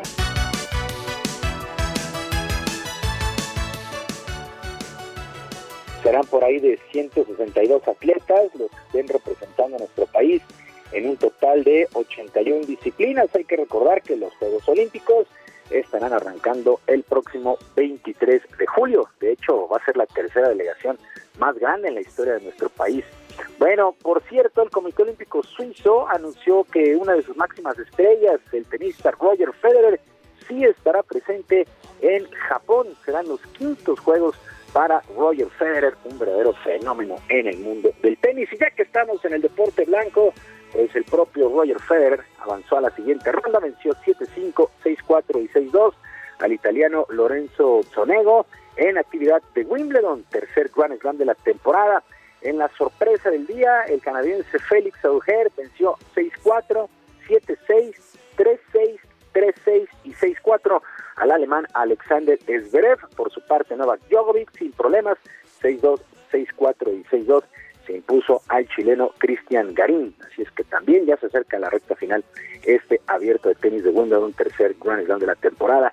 Y en actividad del béisbol en las grandes ligas, el día de ayer los Marlins, los Marlins de Miami vencieron cinco carreras por cuatro a los Dodgers de Los Ángeles, con el mexicano Víctor González sufriendo la derrota en labor de relevo. Lanzó una entrada, le pegaron un hit que fue cuadrangular, le hicieron una carrera, la del desempate, así es que pierde, pierde Víctor González, el mexicano con los Dodgers. En otros resultados, los Phillies, los Phillies apalearon 13 por 3 a los Cachorros de Chicago, los Gigantes de San Francisco perdieron 5 por 3 ante los Cardenales de San Luis en lo más destacado. Pues prácticamente nos acercamos a la mitad de la campaña y los líderes en la americana, en la división este, las Medias Rojas de Boston, en la central las Medias Blancas de Chicago y en el oeste los Astros de Houston. En la Liga Nacional encabezan sus respectivas divisiones los Mets de Nueva York, los Cerveceros de Milwaukee y los Gigantes de San Francisco. Se está poniendo bien interesante, bien interesante esta temporada allá en el béisbol de la Gran Carpa. Sergio Lupita, amigos del auditorio, la información deportiva este martes, que es un extraordinario día. Yo como siempre les mando un abrazo a la distancia. Muy bien, Julio Romero, muchas gracias y un fuerte abrazo. Bonito día para todos.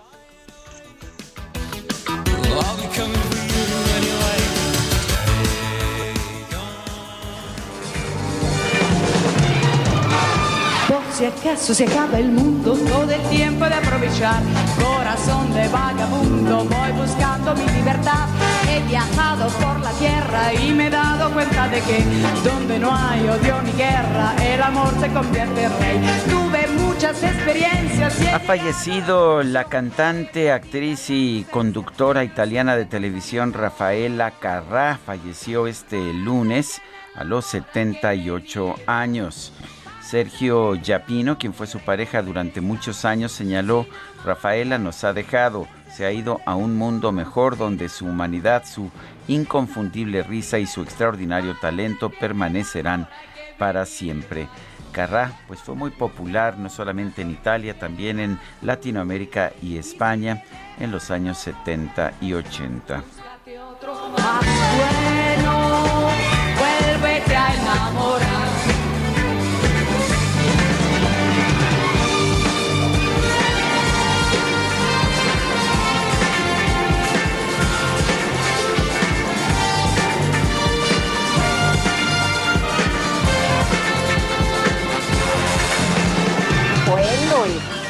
Vámonos a, otras informaciones.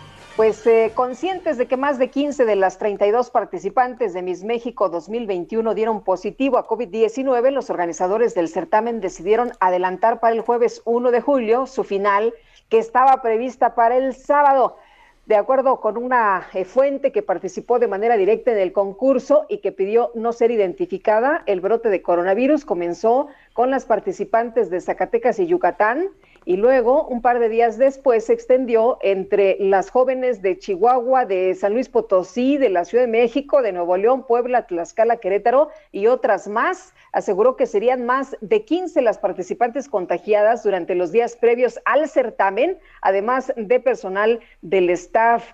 Eh, de acuerdo con la fuente, se señala que fue una irresponsabilidad de la organización Miss México por poner en riesgo a todo el estado de Chihuahua, que fue la sede, porque pues llevaron a las concursantes en recorridos por todos lados y sin ninguna medida, a pesar de que la mayoría de estas eh, jóvenes ya estaban contagiadas. Pues, ¿qué le parece a usted? No les importó mucho, lo que les importaba era pues celebrar este final de Miss México. Son las nueve con seis. vamos con el chef. Gastrolab con el chef Israel Arechiga. Israel, ¿cómo estás? Buenos días, ¿qué nos tienes? Hola, muy buenos días, Sergio Lupita, todo el auditorio, qué gusto saludarlos. Pues les platico que ya los mercados, los tianguis, la central de Abasto se está llenando de esta fruta espectacular que es de origen americano y son estas guayabas, estas guayabas que podemos encontrar en diferentes formas y colores, porque cuando hablamos de guayaba no nos podemos centrar únicamente en un solo fruto podemos encontrar desde la parte grande, verde por fuera, pero un rosa, rosa mexicano por dentro, o podemos encontrar la guayaba ligeramente amarilla por fuera y casi blanca por dentro, que igualmente es una delicia. Esta fruta tiene una historia bastante particular porque son los españoles quienes llegando a América la ven por primera vez cerca de 1500 y se dan cuenta que esta planta está desde Florida hasta Perú Entonces van a encontrar que este árbol es un árbol autóctono de América y que empieza a tener sobre todo muchas propiedades, empiezan a encontrar que tiene muchas propiedades, sobre todo las hojas de las guayabas, que en ese entonces era el mejor remedio en todo el mundo para parar la diarrea o la disentería. Entonces empiezan a darle demasiado uso a la guayaba y bueno, posteriormente empieza a formar parte de la gastronomía, empieza a formar parte de las recetas. Yo no podría imaginarme un ponche en fin de año sin una buena guayabita adentro con su canela, no podríamos imaginar un buen ate de guayaba, incluso hay platos de grandes restaurantes que incluyen guayaba y que llegaron realmente para quedarse. Otro de los datos curiosos es de que las famosas guayaberas se les puso así porque las personas, los hombres que se dedicaban a cosechar las guayabas, usaban las bolsas de estas camisas para ir guardando las mejores guayabas que ellos posteriormente se comían. Y así fue como se le, como se le asignó el nombre de guayabera a esta camisa que originalmente no era una guayabera. Otro de los datos curiosos también es de que este arbusto necesita la polinización de dos especies. En este caso son los colibríes y las abejas los encargados de hacer una polinización cruzada y hacen que, que este fruto se vaya extendiendo por todos lados, ¿no? Realmente es una planta muy particular, se le considera como una planta, una planta, perdón, totalmente libre de enfermedades. Es un árbol que no tiene plaga, es un árbol que realmente podemos sembrar en cualquier lugar, va a pegar y que incluso en lugares como Tampa, en Florida, hacen un festival de guayaba cada año que es el Guabagüín, así como el Halloween, pero el Guabagüín. Y este festival es muy importante para la cultura de Florida y Tampa porque la guayaba, al igual que en México, al igual que en muchos otros lugares, es parte fundamental de la gastronomía. Pues muy interesante. No, no sabía yo que toda esta historia de la guayaba y ya conozco el origen de mi guayabera. Así es, así es, y también tiene más vitamina C que el limón y que la naranja, por ejemplo, casi entre 4 y 10 veces más, según el fruto, de vitamina C. Es probablemente el, el fruto con mayor vitamina C que existe en la Tierra. Bueno, pues te mando un fuerte abrazo, Israel. Un fuerte abrazo, saludos, nos escuchamos mañana. Hasta mañana, buenos días. Son las 9 de la mañana con 49 minutos, vamos a la información. El subsecretario de Prevención y Promoción de la Salud, Hugo López Gatel, pidió a los jóvenes de 18 a 29 años que se van a registrar para recibir la vacuna contra el COVID que no descuiden las otras medidas sanitarias para frenar la pandemia.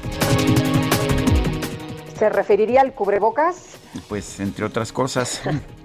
Bueno, Rosa Isela Rodríguez, la secretaria de Seguridad y Protección Ciudadana, informó que hoy va a concluir la vacunación contra COVID-19 para todos los adultos de los municipios fronterizos de Sonora. Bueno, que lo informa la secretaria de Seguridad. Habrá que preguntarle al secretario de Salud. Ah, pero creo que no tenemos secretario de Salud, pero en fin. Bueno, el gobierno de Luxemburgo informó que el primer ministro Xavier Bettel tuvo que ser hospitalizado a causa del COVID-19. Se encuentra en estado serio pero estable. Y las autoridades de Japón informaron que este lunes se registraron lluvias torrenciales en el centro y oeste de ese país. Impresionantes las imágenes. El saldo es de por lo menos cinco personas muertas y 30 desaparecidos. Y solo porque cambiaste por unas monedas y solo porque tú no supiste soportar mi pobreza. Bueno, pues a través de TikTok un usuario de Argentina compartió un video para mostrar una forma rápida de obtener ganancias al invertir su dinero. Explicó que debido a la inflación que enfrenta Argentina, actualmente las monedas son más valiosas como metal que por su valor nominal, por lo que acudió a un local de compraventa de metales donde vendió 4 mil pesos argentinos en monedas y recibió el equivalente de más de 8 mil pesos. Teníamos 4 mil pesos en moneda. Son 17 kilos y medio, pagan 500 pesos el kilo, 8 mil 750 pesos. Le sacamos en un ratito casi el 120% de rendimiento. Esto es lo que vale el peso argentino, gente. Y vámonos con Javier Ruiz, que nos tiene información esta mañana. Javier, ¿qué tal? Hola Lupita, Sergio, ¿qué tal? Excelente mañana. Pues Lupita, Sergio, teníamos una manifestación en el Zócalo de la ciudad. Aproximadamente 500 eh, personas, jubiladas y pensionadas del Instituto Mexicano del Seguro Social, quienes están exigiendo un pago por vejez y también mencionar que había otro grupo de aproximadamente 50 trabajadores de la salud, la mayoría enfermeras de diferentes hospitales, las cuales fueron contratadas de manera temporal durante el pico de la pandemia. Al no ser recibidos por autoridades del Palacio Nacional, han decidido marchar, utilizar en la calle de Tacuba, la línea Hidalgo, de la reforma y se dirigen a las oficinas de el INSS ubicadas en el paseo de la reforma, que se cruce con la avenida Lieja. En estos momentos tenemos cerrada la circulación del paseo de la reforma desde Insurgentes y en dirección hacia el Ángel de la Independencia. Hay que evitar ese punto, la alternativa utilizar la avenida Chapultepec y también tenemos a la vista reforma de Hidalgo hacia Insurgentes. Esta sí ya fue reabierta en ambos sentidos, poco a poco podrán avanzar, aunque el avance pues, es complicado. De momento, Lupita Sergio, el reporte que tenemos. Gracias, Javier. Estamos atentos, buenos días. Bueno, y vamos ahora con Israel Lorenzana. Adelante, Israel. Sergio Muchísimas gracias. Pues continuamos aquí a las afueras del Hospital General de Tizapán. Este que a consecuencia de las fuertes lluvias de ayer por la tarde noche, pues quedará prácticamente bajo el agua. Hace unos minutos llegó el subsecretario general de Gobierno del Estado de México, Ricardo de la Cruz Musalem, acompañado precisamente del secretario de Salud también del Estado de México, Francisco Javier Fernández Clamón, quienes han dado a conocer que ya han sacado toda el agua, ha quedado totalmente pues ya sin agua, libre de agua, y únicamente se van a llevar a cabo ya las maniobras de desinfección y por supuesto también de limpieza para comenzar a valorar cuáles han sido los daños del cableado subterráneo y por supuesto también de todos los aparatos médicos que tiene hospital. Este hospital fueron trasladados 68 pacientes a diferentes hospitales aquí en el Estado de México y bueno, pues las autoridades están en el interior llevando a cabo precisamente esta revisión para determinar cuáles fueron los daños causados a consecuencia de las inundaciones de ayer. Sergio Lupita, la información que les tengo. Muy bien, Israel, gracias. Hasta luego. Y tenemos también información de Gerardo Galicia. Gerardo, ¿qué tal? Buenos días. Excelente mañana, Lupita, Sergio. Para quienes van a utilizar la casa de Ignacio Zaragoza, sigue siendo complicado el avance si dejan atrás el periférico con dirección a la avenida Canal de Río Churubusco o su entronque con el viaducto. Este es el punto más conflictivo. Habrá que manejar con muchísima paciencia, ya superándolo el desplazamiento mejora. Y en el sentido pues encontramos un avance extraordinario. Hay que recordar que ya se inauguró el puente vehicular que une el viaducto con Zaragoza y esto contribuye a que el avance sea bastante rápido hacia la zona oriente de la capital. Y por lo pronto, el reporte. Se nos Gracias, acabó. Gerardo. Se nos acabó el tiempo, Lupita. Vámonos entonces, que la pasen todos muy bien. Nos escuchamos mañana en punto de las 7. Hasta entonces, gracias de todo corazón. Go gamblers like a streak. When we out together, that's Heraldo Media Group presentó Sergio Sarmiento y Lupita Juárez por El Heraldo Radio.